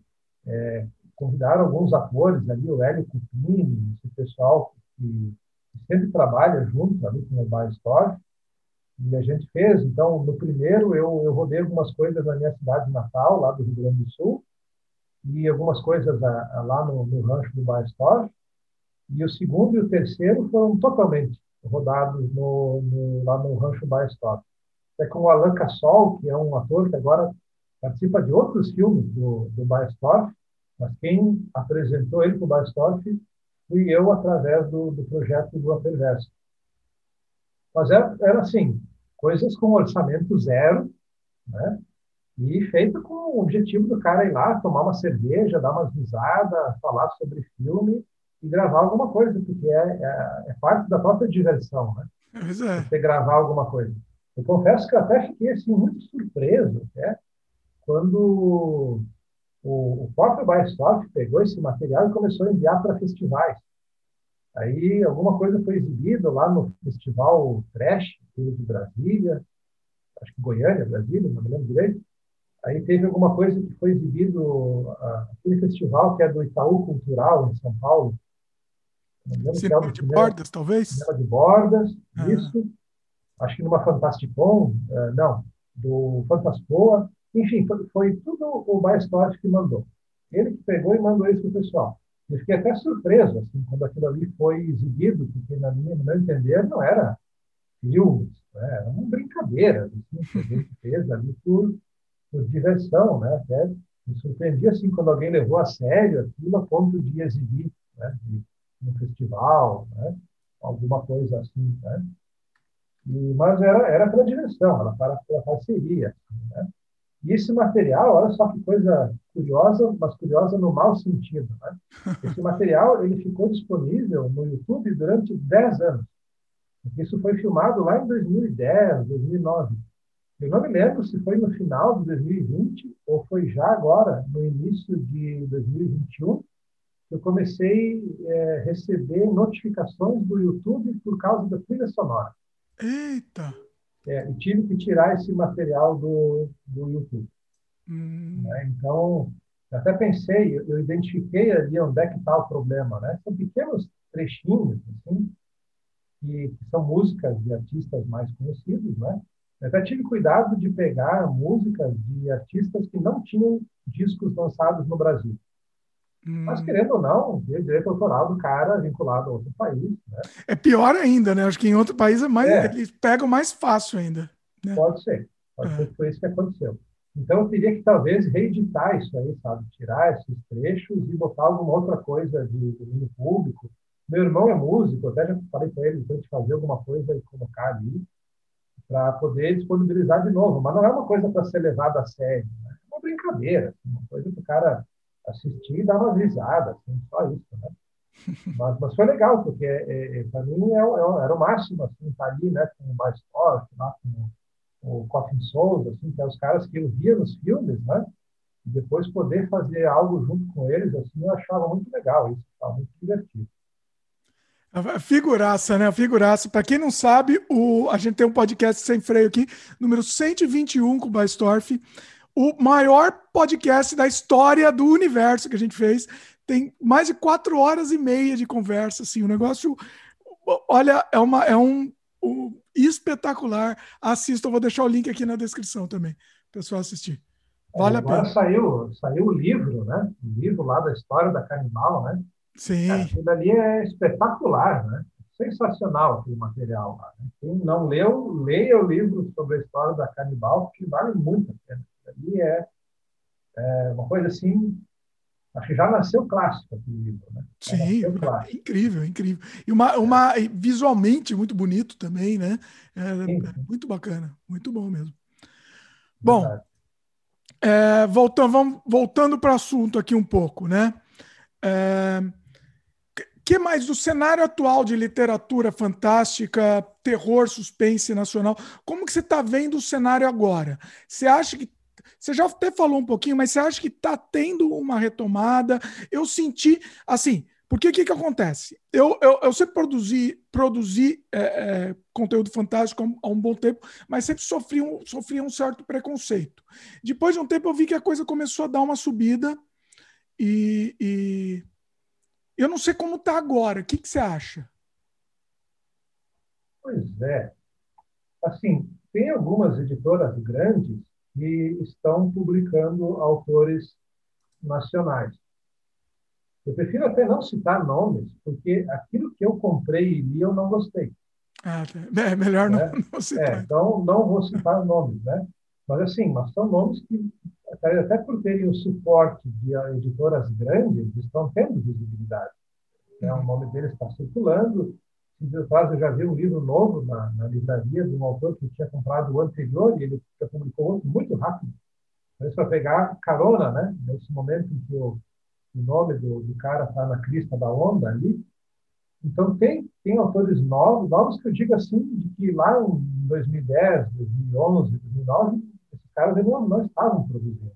Eles apareceram agora, uns cinco anos para cá. Assim, Ó, né? se, André, aqui é sem freta. Se você quiser falar mal, fique à vontade aí. Sim, eu deixo sim. com você. Aí se você decidir falar mal tá. de alguém. Não, não, não, é nem questão de falar mal. É assim, acho que qualquer pessoa que compra o livro tem direito a dar sua opinião sobre o livro. Né? Eu não esperaria outra coisa de quem compra o meu. Né? Pessoas que vão elogiar, que gostaram, tem pessoas que não vão gostar, então não vão elogiar e talvez vão criticar. Né? Mas, mas, eu prefiro não, não citar nomes, assim, mas eu vejo que tem autores assim, que estão tendo espaço, alguns espaços na mídia, que estão publicando, e eu comprei os livros, li e não gostei. Né? E, e, alguns autores que eu gosto, assim, eu vejo esses caras patinando, sabe, com dificuldade assim, de, de publicar, de, de obter mais visibilidade. Eu não sei, é, um, é sempre uma cena complicada, essa cena brasileira, assim, né? Então, pode ser que, além desses que eu li e não gostei, tem outros autores novos publicando e, e produzindo algo bem bom e eu não estou sabendo? Claro que sim, é perfeitamente possível. Pode ter muito autor bom aí que está publicando e eu não estou a par, não estou sabendo. Assim, né? Mas com quem eu tenho conversado, com, com editores, né? com, com autores, assim, é, a gente vê muito assim, até, até uma aceitação dessa ideia de que a literatura fantástica é uma literatura de nicho e com um pé muito firme no underground.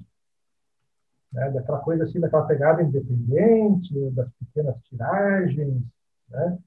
ou de uma, de uma produção assim mais voltada a um público muito específico, que até você pode ver assim eventualmente, né? Um nome que se destaca, ou um trabalho, mas parece que, é difícil você sustentar isso. Né? É. é difícil você sustentar. E aí até ficaria uma questão, às vezes, de qual é que é o problema. Às vezes pode ter um autor desses que ele publicou um livro muito bom, e aí, para pegar carona no sucesso, começou a publicar em escala industrial, enlatados, que já não são mais bons. Né? Então, o cara lançou um livro muito bom, e aí, para para manter o nome dele em evidência e vender, enquanto o público ainda está lembrando dele, começa a produzir coisa genérica. Pode ser que eu peguei os genéricos. Pode ser. Pode ser que eu não li os primeiros livros desses caras que eram os bons de verdade. O próprio então, Stephen King, o próprio Stephen King, como ele produz muito é, em escala industrial mesmo, ele faz muita porcaria. Eu acho que a maioria do que faz, é, eu não sei, posso estar, estar falando besteira aqui, mas pessoalmente eu acho que a maioria que ele faz é coisa de não é tanta tão boa qualidade. O que, que você acha? Olha, eu sou apaixonado pela, pelo Stephen King dos anos 70 e 80. É, pois é. Né? Ali eu acho que tem maravilhas, né?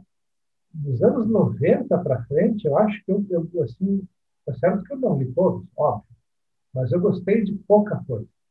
Né? Assim, desses livros mais recentes, aí, dos anos 2010 para frente, olha, eu acho que dos que eu li, não é que sejam ruins, mas é aquele livro que você lê e quando você acabou de ler, você diz assim, ah, tá, beleza.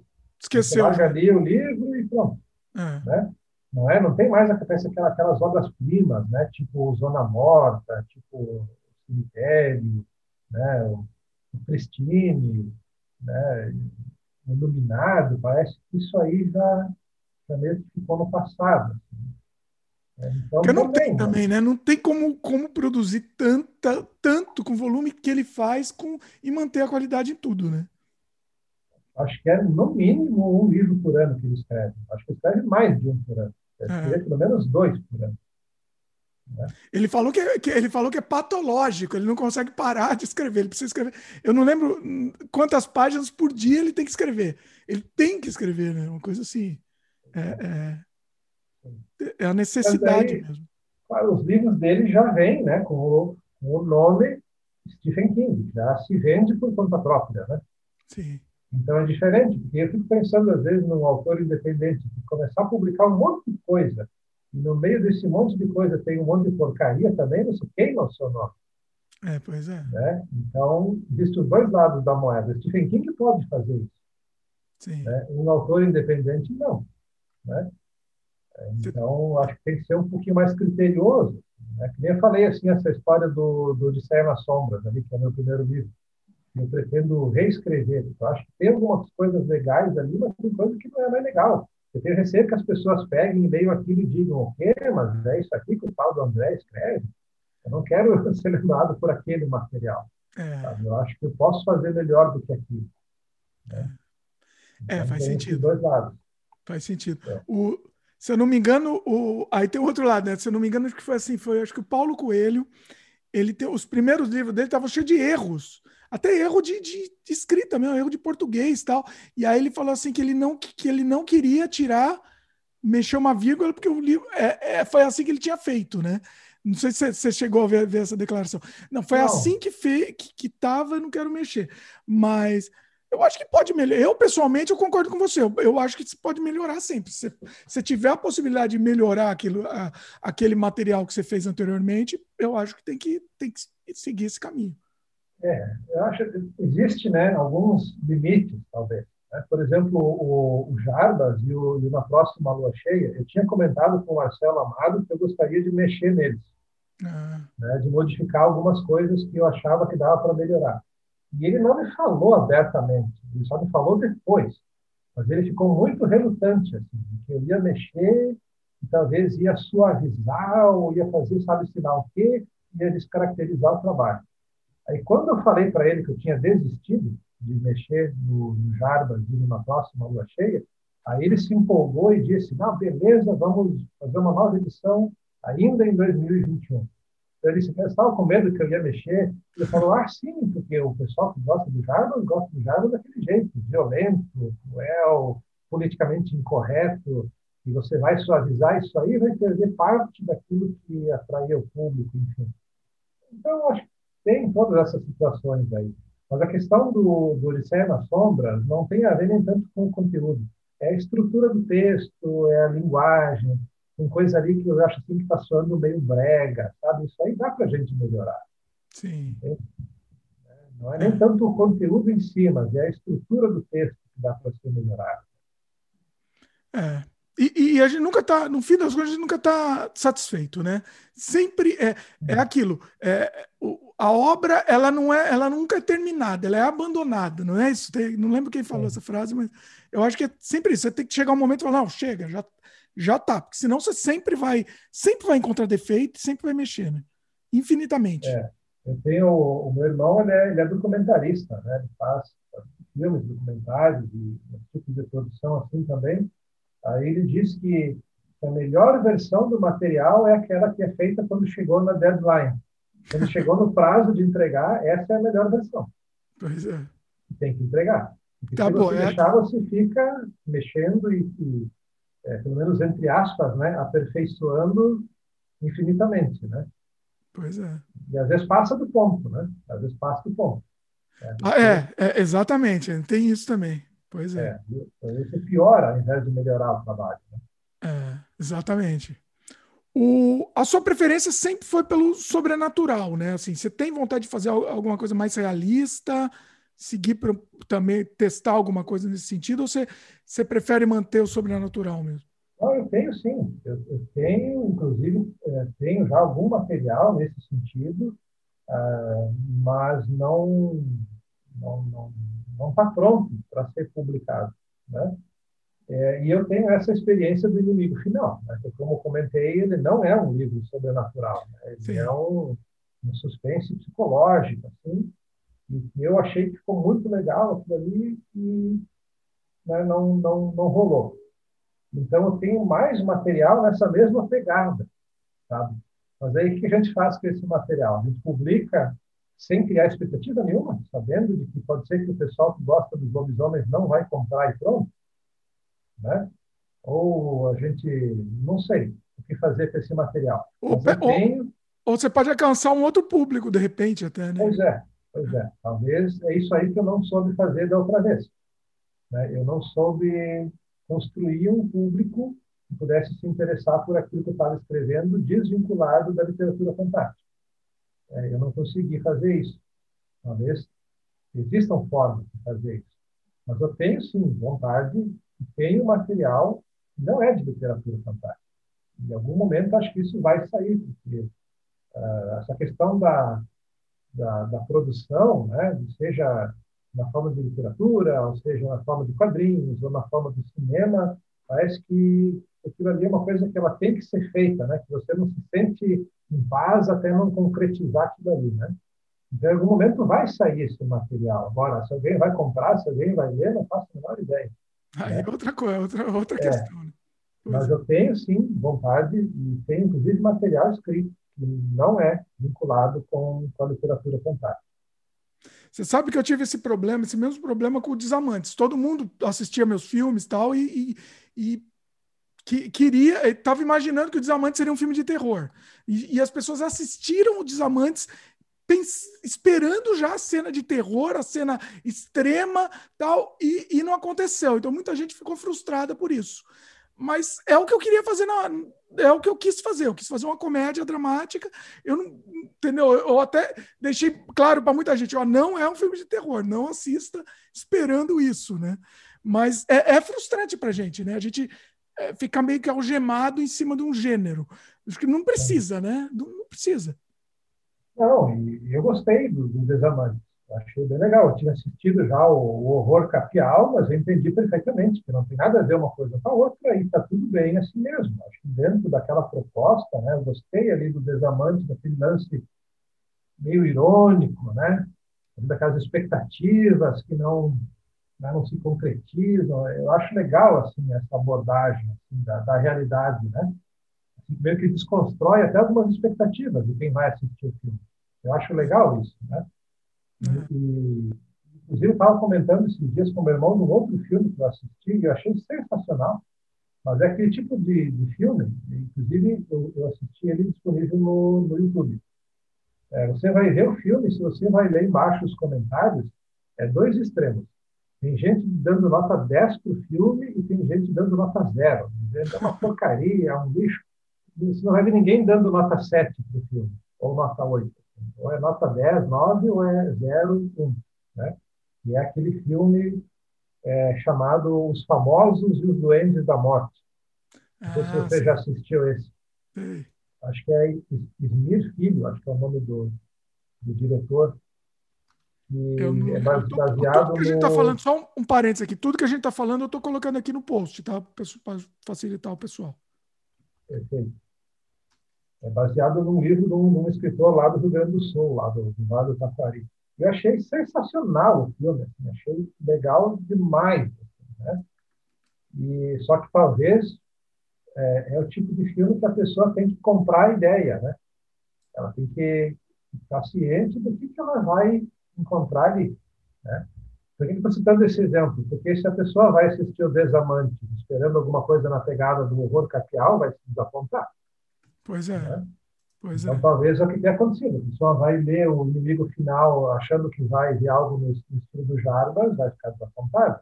O, né? Ele começa a ler seu livro já, ó, quando vai aparecer o lobisomem aqui? Quando que vai aparecer? Não, não, é isso. Não, não tem lobisomem nenhum na história. né? Frustrou, né? Frustrou total. É. Eu acho até que com esse, com esse filme também, assim, né, os famosos e os duendes da, da morte. O cara espera uma coisa, né? E a moral do filme é outra, mas você tem que comprar aquela ideia para usufruir daquilo que tem ali. Né? Pois é. Que eu acho muito legal. Assim.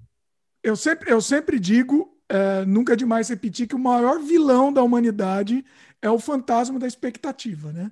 É, é, é, é aquilo, é você cria você que está criando o problema, no fim das contas. Porque você está tá consumindo aquele conteúdo, esperando uma coisa e vai ser uma outra coisa completamente diferente, mas na tua cabeça você já tem aquele conteúdo que você quer, né? Na verdade, não é aquilo que o Sim. autor queria, queria passar. Né? Sim.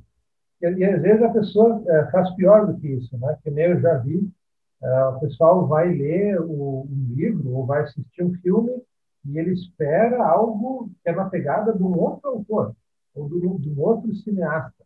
Né?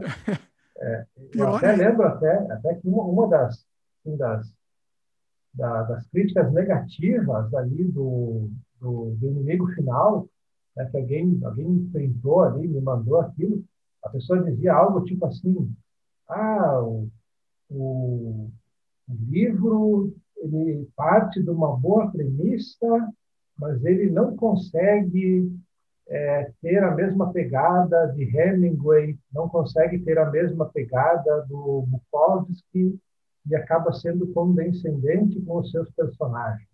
Alguma coisa assim. Aí eu fiquei pensando, caraca, então a pessoa está me criticando porque ela leu o meu livro e o meu livro não é parecido com o Bukowski, não é parecido com o Hemingway. Não faz sentido nenhum. É. Vai, vai ler o Bukowski, então, né? Pois é. Então, eu vou ler o Machado de Assis e vou ficar bravo com o Machado de Assis porque ele não é parecido com o Stephen King. Entende? Né? Então, tem, tem coisa assim também. Faz sentido, é, né? Olha, é, é ridículo, né? É difícil a gente entender, né? Mas vamos lá. Você falou, você falou de crítica, né? Como que, como que, é, é, como que você recebe isso daí, a crítica? É difícil? Toma muita porrada? Como é que é?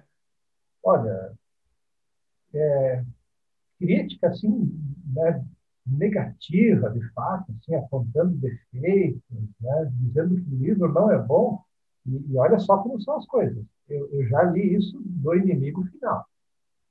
Né? Os meus livros de lobisomem eu nunca li é, resenhas, críticas, do pessoal falando mal. Assim, pode até apontar alguma coisa, né? Assim, pontualmente, que entender da pessoa podia ser melhor trabalhado, ou que ela não curtiu muito, ok, né? Mas tudo bem, eu acho que isso faz parte. Né? Como você estava comentando antes, né? se a gente vai ver um filme, a gente vai ler um livro, se a gente gosta, a gente elogia. Se a gente não gosta, a gente critica. Né? Eu, assim, se for para falar mal, eu não abstenho. Né? Você não vai acrescentar nada, então eu não falo nada. E se é alguma coisa que eu gosto, então eu elogio. Está até incentivando aquela pessoa a continuar com o trabalho dela, fazer alguma coisa, enfim. Mas tem que entender isso com naturalidade, né? Acho que isso é assim, pronto, né? Então, se até esses grandes autores, né? Você vai pegar até Stephen King, gente acabou de dizer que ele tem muito livro que não é legal. Então, se nem esses caras conseguem ser unanimidade, não vai ser o André Bozet, porque vai ser uma unanimidade. Né? Pois é, pois é. É, é, é. Mas tem que ter sangue de barata às vezes, né? Ah, é, tem, tem coisas que fazem sentido, tem coisas que é simplesmente opinião, a opinião você tem que respeitar e pronto, mas tem coisa que, meio que não tem pé nem cabeça, que nem esse exemplo aí que eu citei, né? A é, pessoa me, me, comparou assim com Bukowski, me comparou com Hemingway, mas eu não escrevo, jamais quis escrever algo parecido com ele. Né? Não, e mesmo, e mesmo se fosse, é, é, um outro estilo completamente diferente. Mas mesmo se fosse um estilo parecido, também é outro autor, não tem, não, não tem nada a ver, né? Comparar. É, é, não faz sentido. Pois é. é.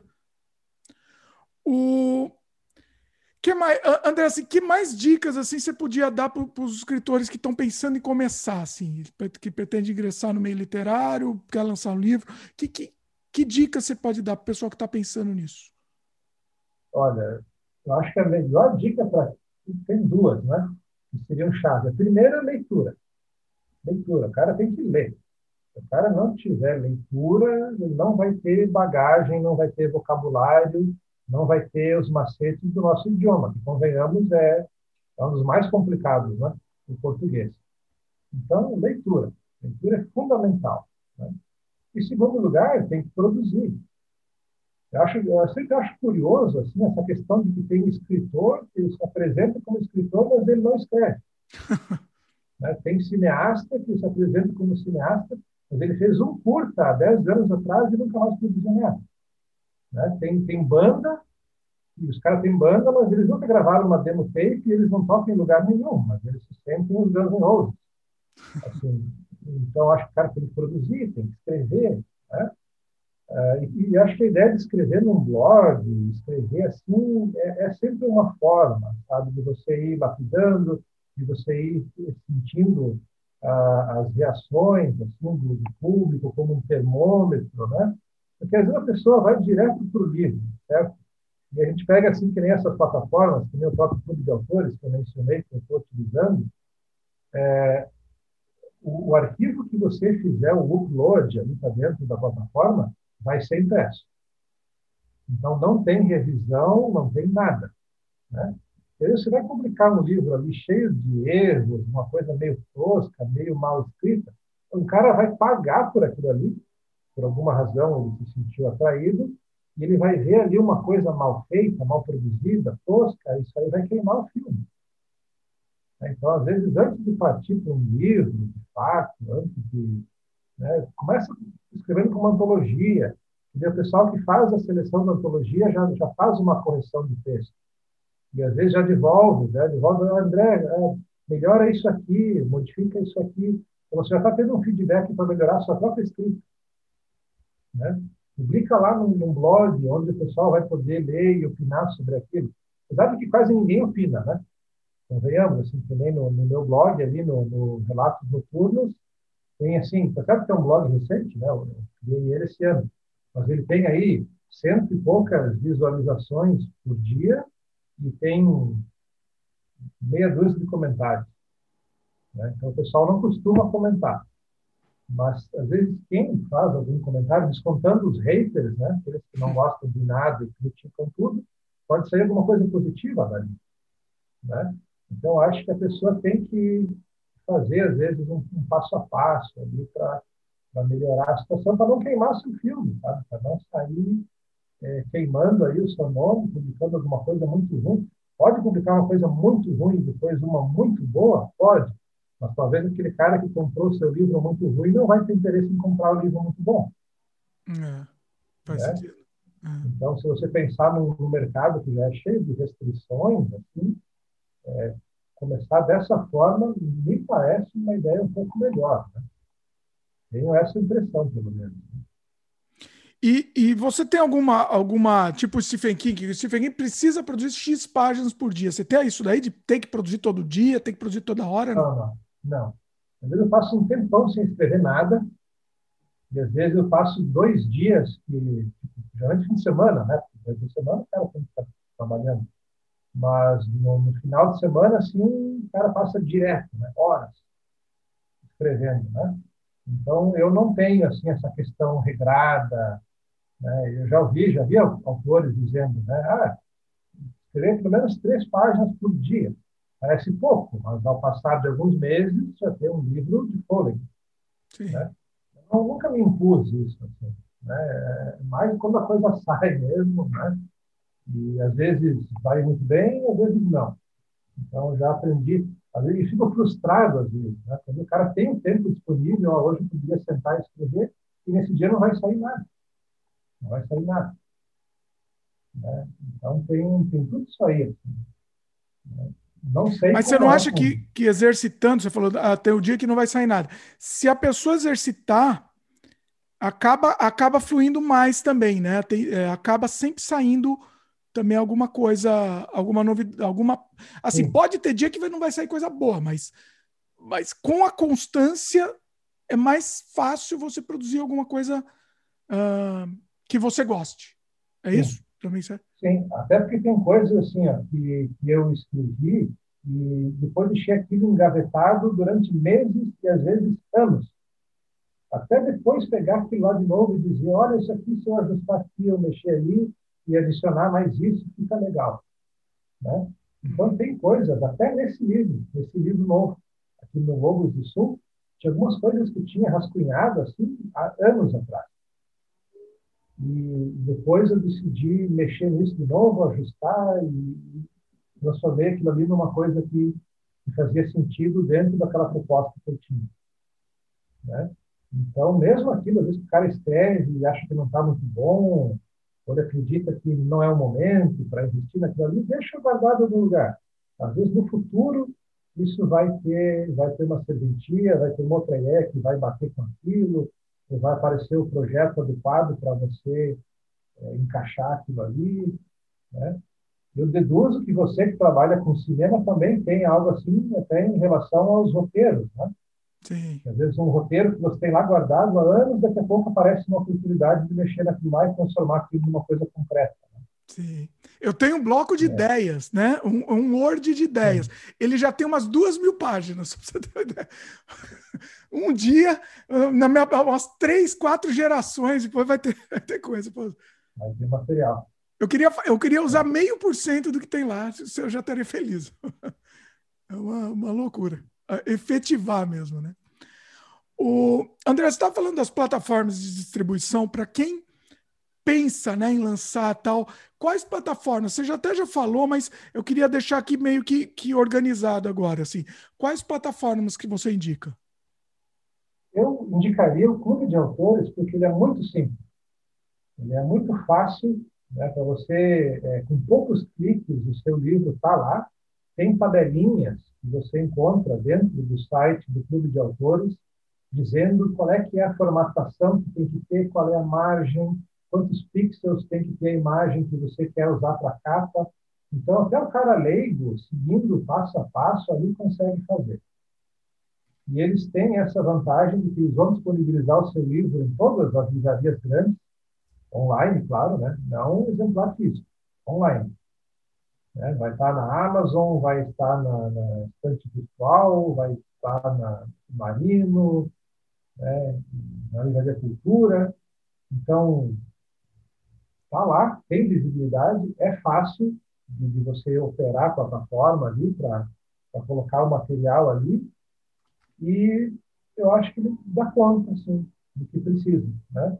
A, a Amazon tem a opção do, do, do e-book e eles têm a opção de fazer o livro impresso, mas aí é bem mais complicado, porque até onde eu sei, o livro nem sequer é impresso, impresso no Brasil. Hum. O livro é impresso fora do Brasil. Aí você vai voltar em valores absurdamente mais altos, né?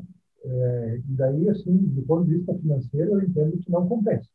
Não, não vale né? a pena. É, é para então, quem está comprando que... também, é. Não, adianta. É.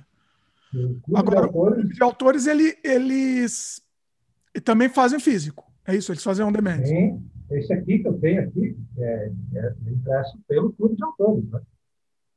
Olha, mostra um pouco mais aqui no meio, pessoal, ver melhor. Olha aí. Bem bonito, né? O... Muito legal. O... E a questão, o clube de autores também cuida da revisão também? Ah, tem ilustração também. Internas, né? E é do Ivan Lima, né? Um baita Olha aí. aí né? É um desenhista aí que está sempre na frio na mestre de terror aí. Muito bom. Ah, esse aqui é formato pocket, né? Ele é formato livro de bolso. Isso aqui é uma coisa que eu quis fazer assim propositalmente, né? Porque é, lá no, no, Rio Grande do Sul, assim, a gente sempre teve, eu cresci lendo esses livros de bolso da, daquela editora LPM, uhum. né? Que, claro, lá, distribui em todo todo o Brasil.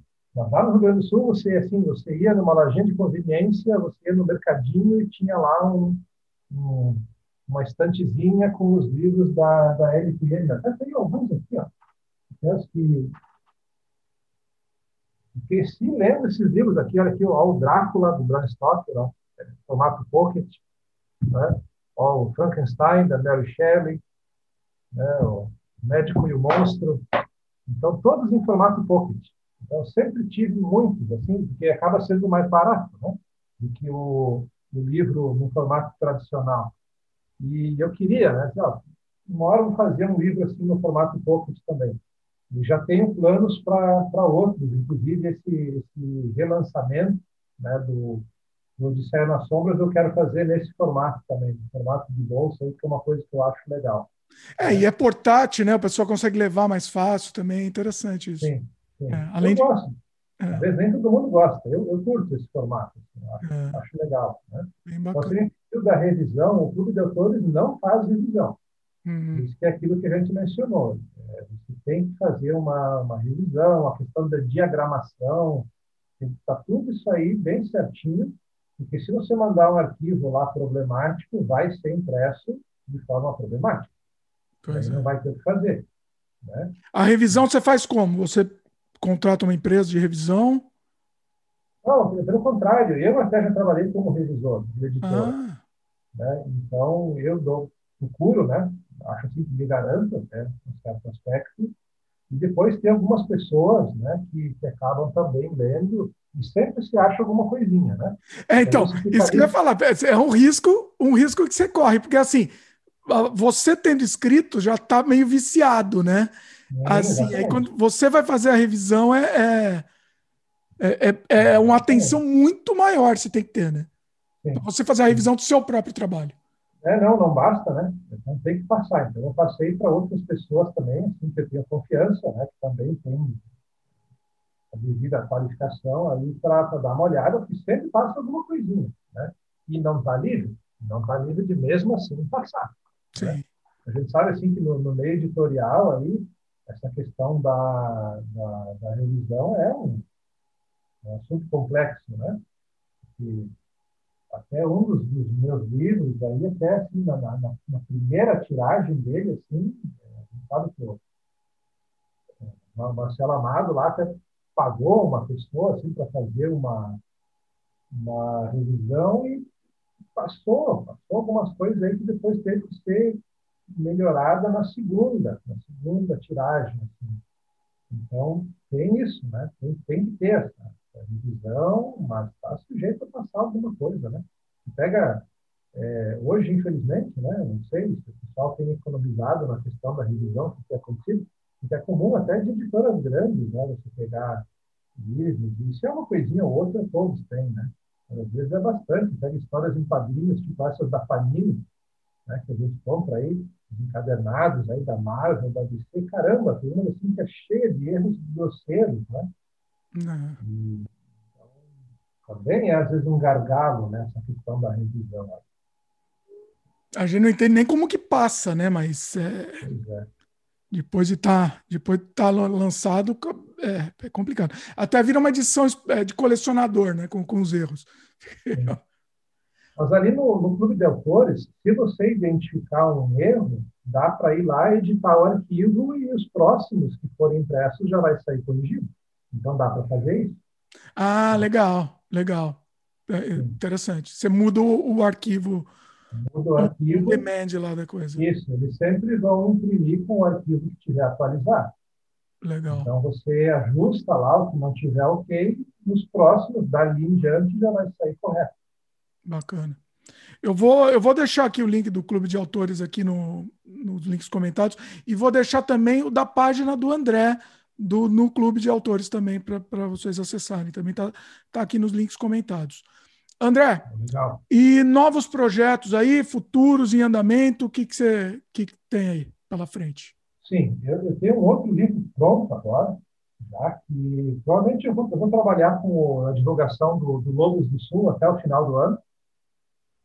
Acredito, pelo que eu dei conversando com, com o Marcelo Amado, que vai sair a nova edição do Jarbas ainda esse ano. A gente vai ter que trabalhar na divulgação dele também. E para o ano que vem já está pronto o, um livro que, que se chama A Noite dos Zumbis Caipiras. Olha aí. Né? É, que é um, um ataque de zumbis na zona rural do interior de Santa Catarina. Olha! Né? Isso. E também vou, pretendo publicar nesse formato pocket. O livro está pronto já, tem ilustrações do Cristiano Neto, que é o desenhista dessa HQ que está saindo na Calafrio. E ele também fez as ilustrações do Jarbas e do Inimigo Final, nos livros anteriores. Então, vai ser um livro assim, bem com essa pegada dos filmes de zumbi dos anos 80. Assim. É uma coisa com uma pitada de humor negro, bastante gore, enfim.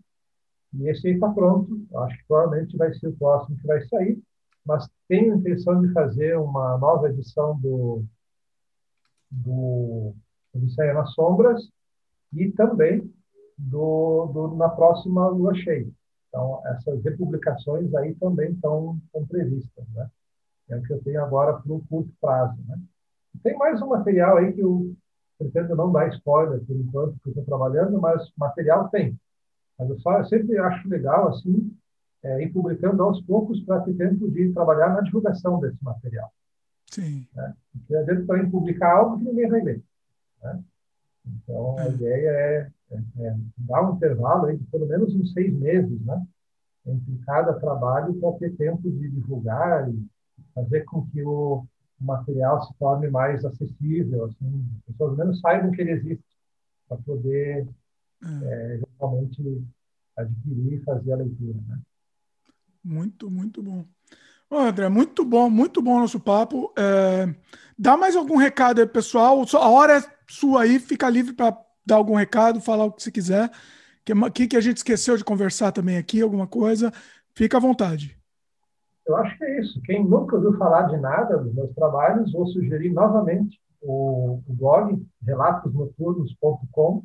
Tem bastante coisa ali, gratuita, o pessoal acessa e pode ler. Tem algumas HQs, aí tem, tem contos né, de, de outros autores também. Tudo isso está ali liberado para ser lido por quem acessar.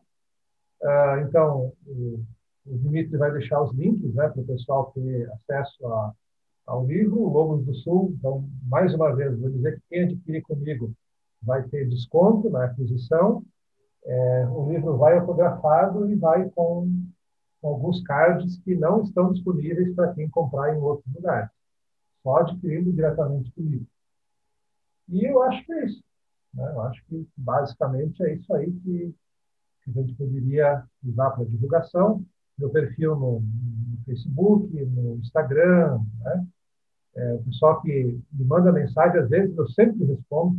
Eu posso não responder de imediato, porque o cara está trabalhando, está envolvido com alguma coisa, mas sempre que alguém me manda mensagem nas redes sociais, eu vou acabar respondendo.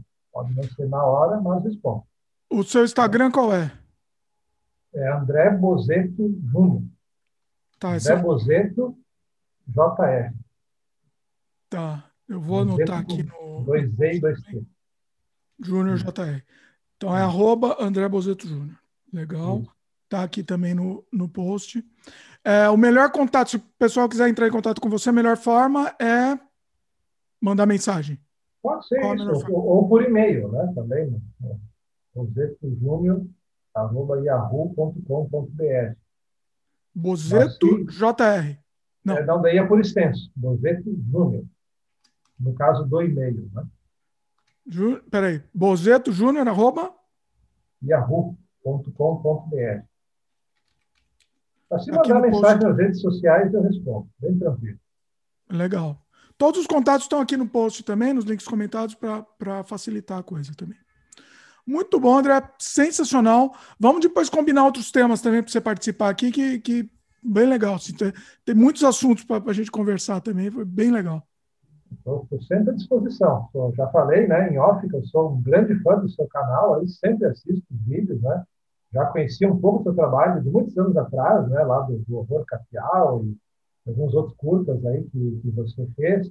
Eu, eu, sempre acompanhava também as suas ilustrações lá no, no Juvenatrix, né, do Renato Rossati. É. Então, conheço o seu trabalho e foi uma satisfação para mim. Sempre que você me convidar, pode ter certeza que eu estou por aqui de novo. Oh, muito bacana. Vamos, vamos fazer mais sim, com certeza. Muito bom.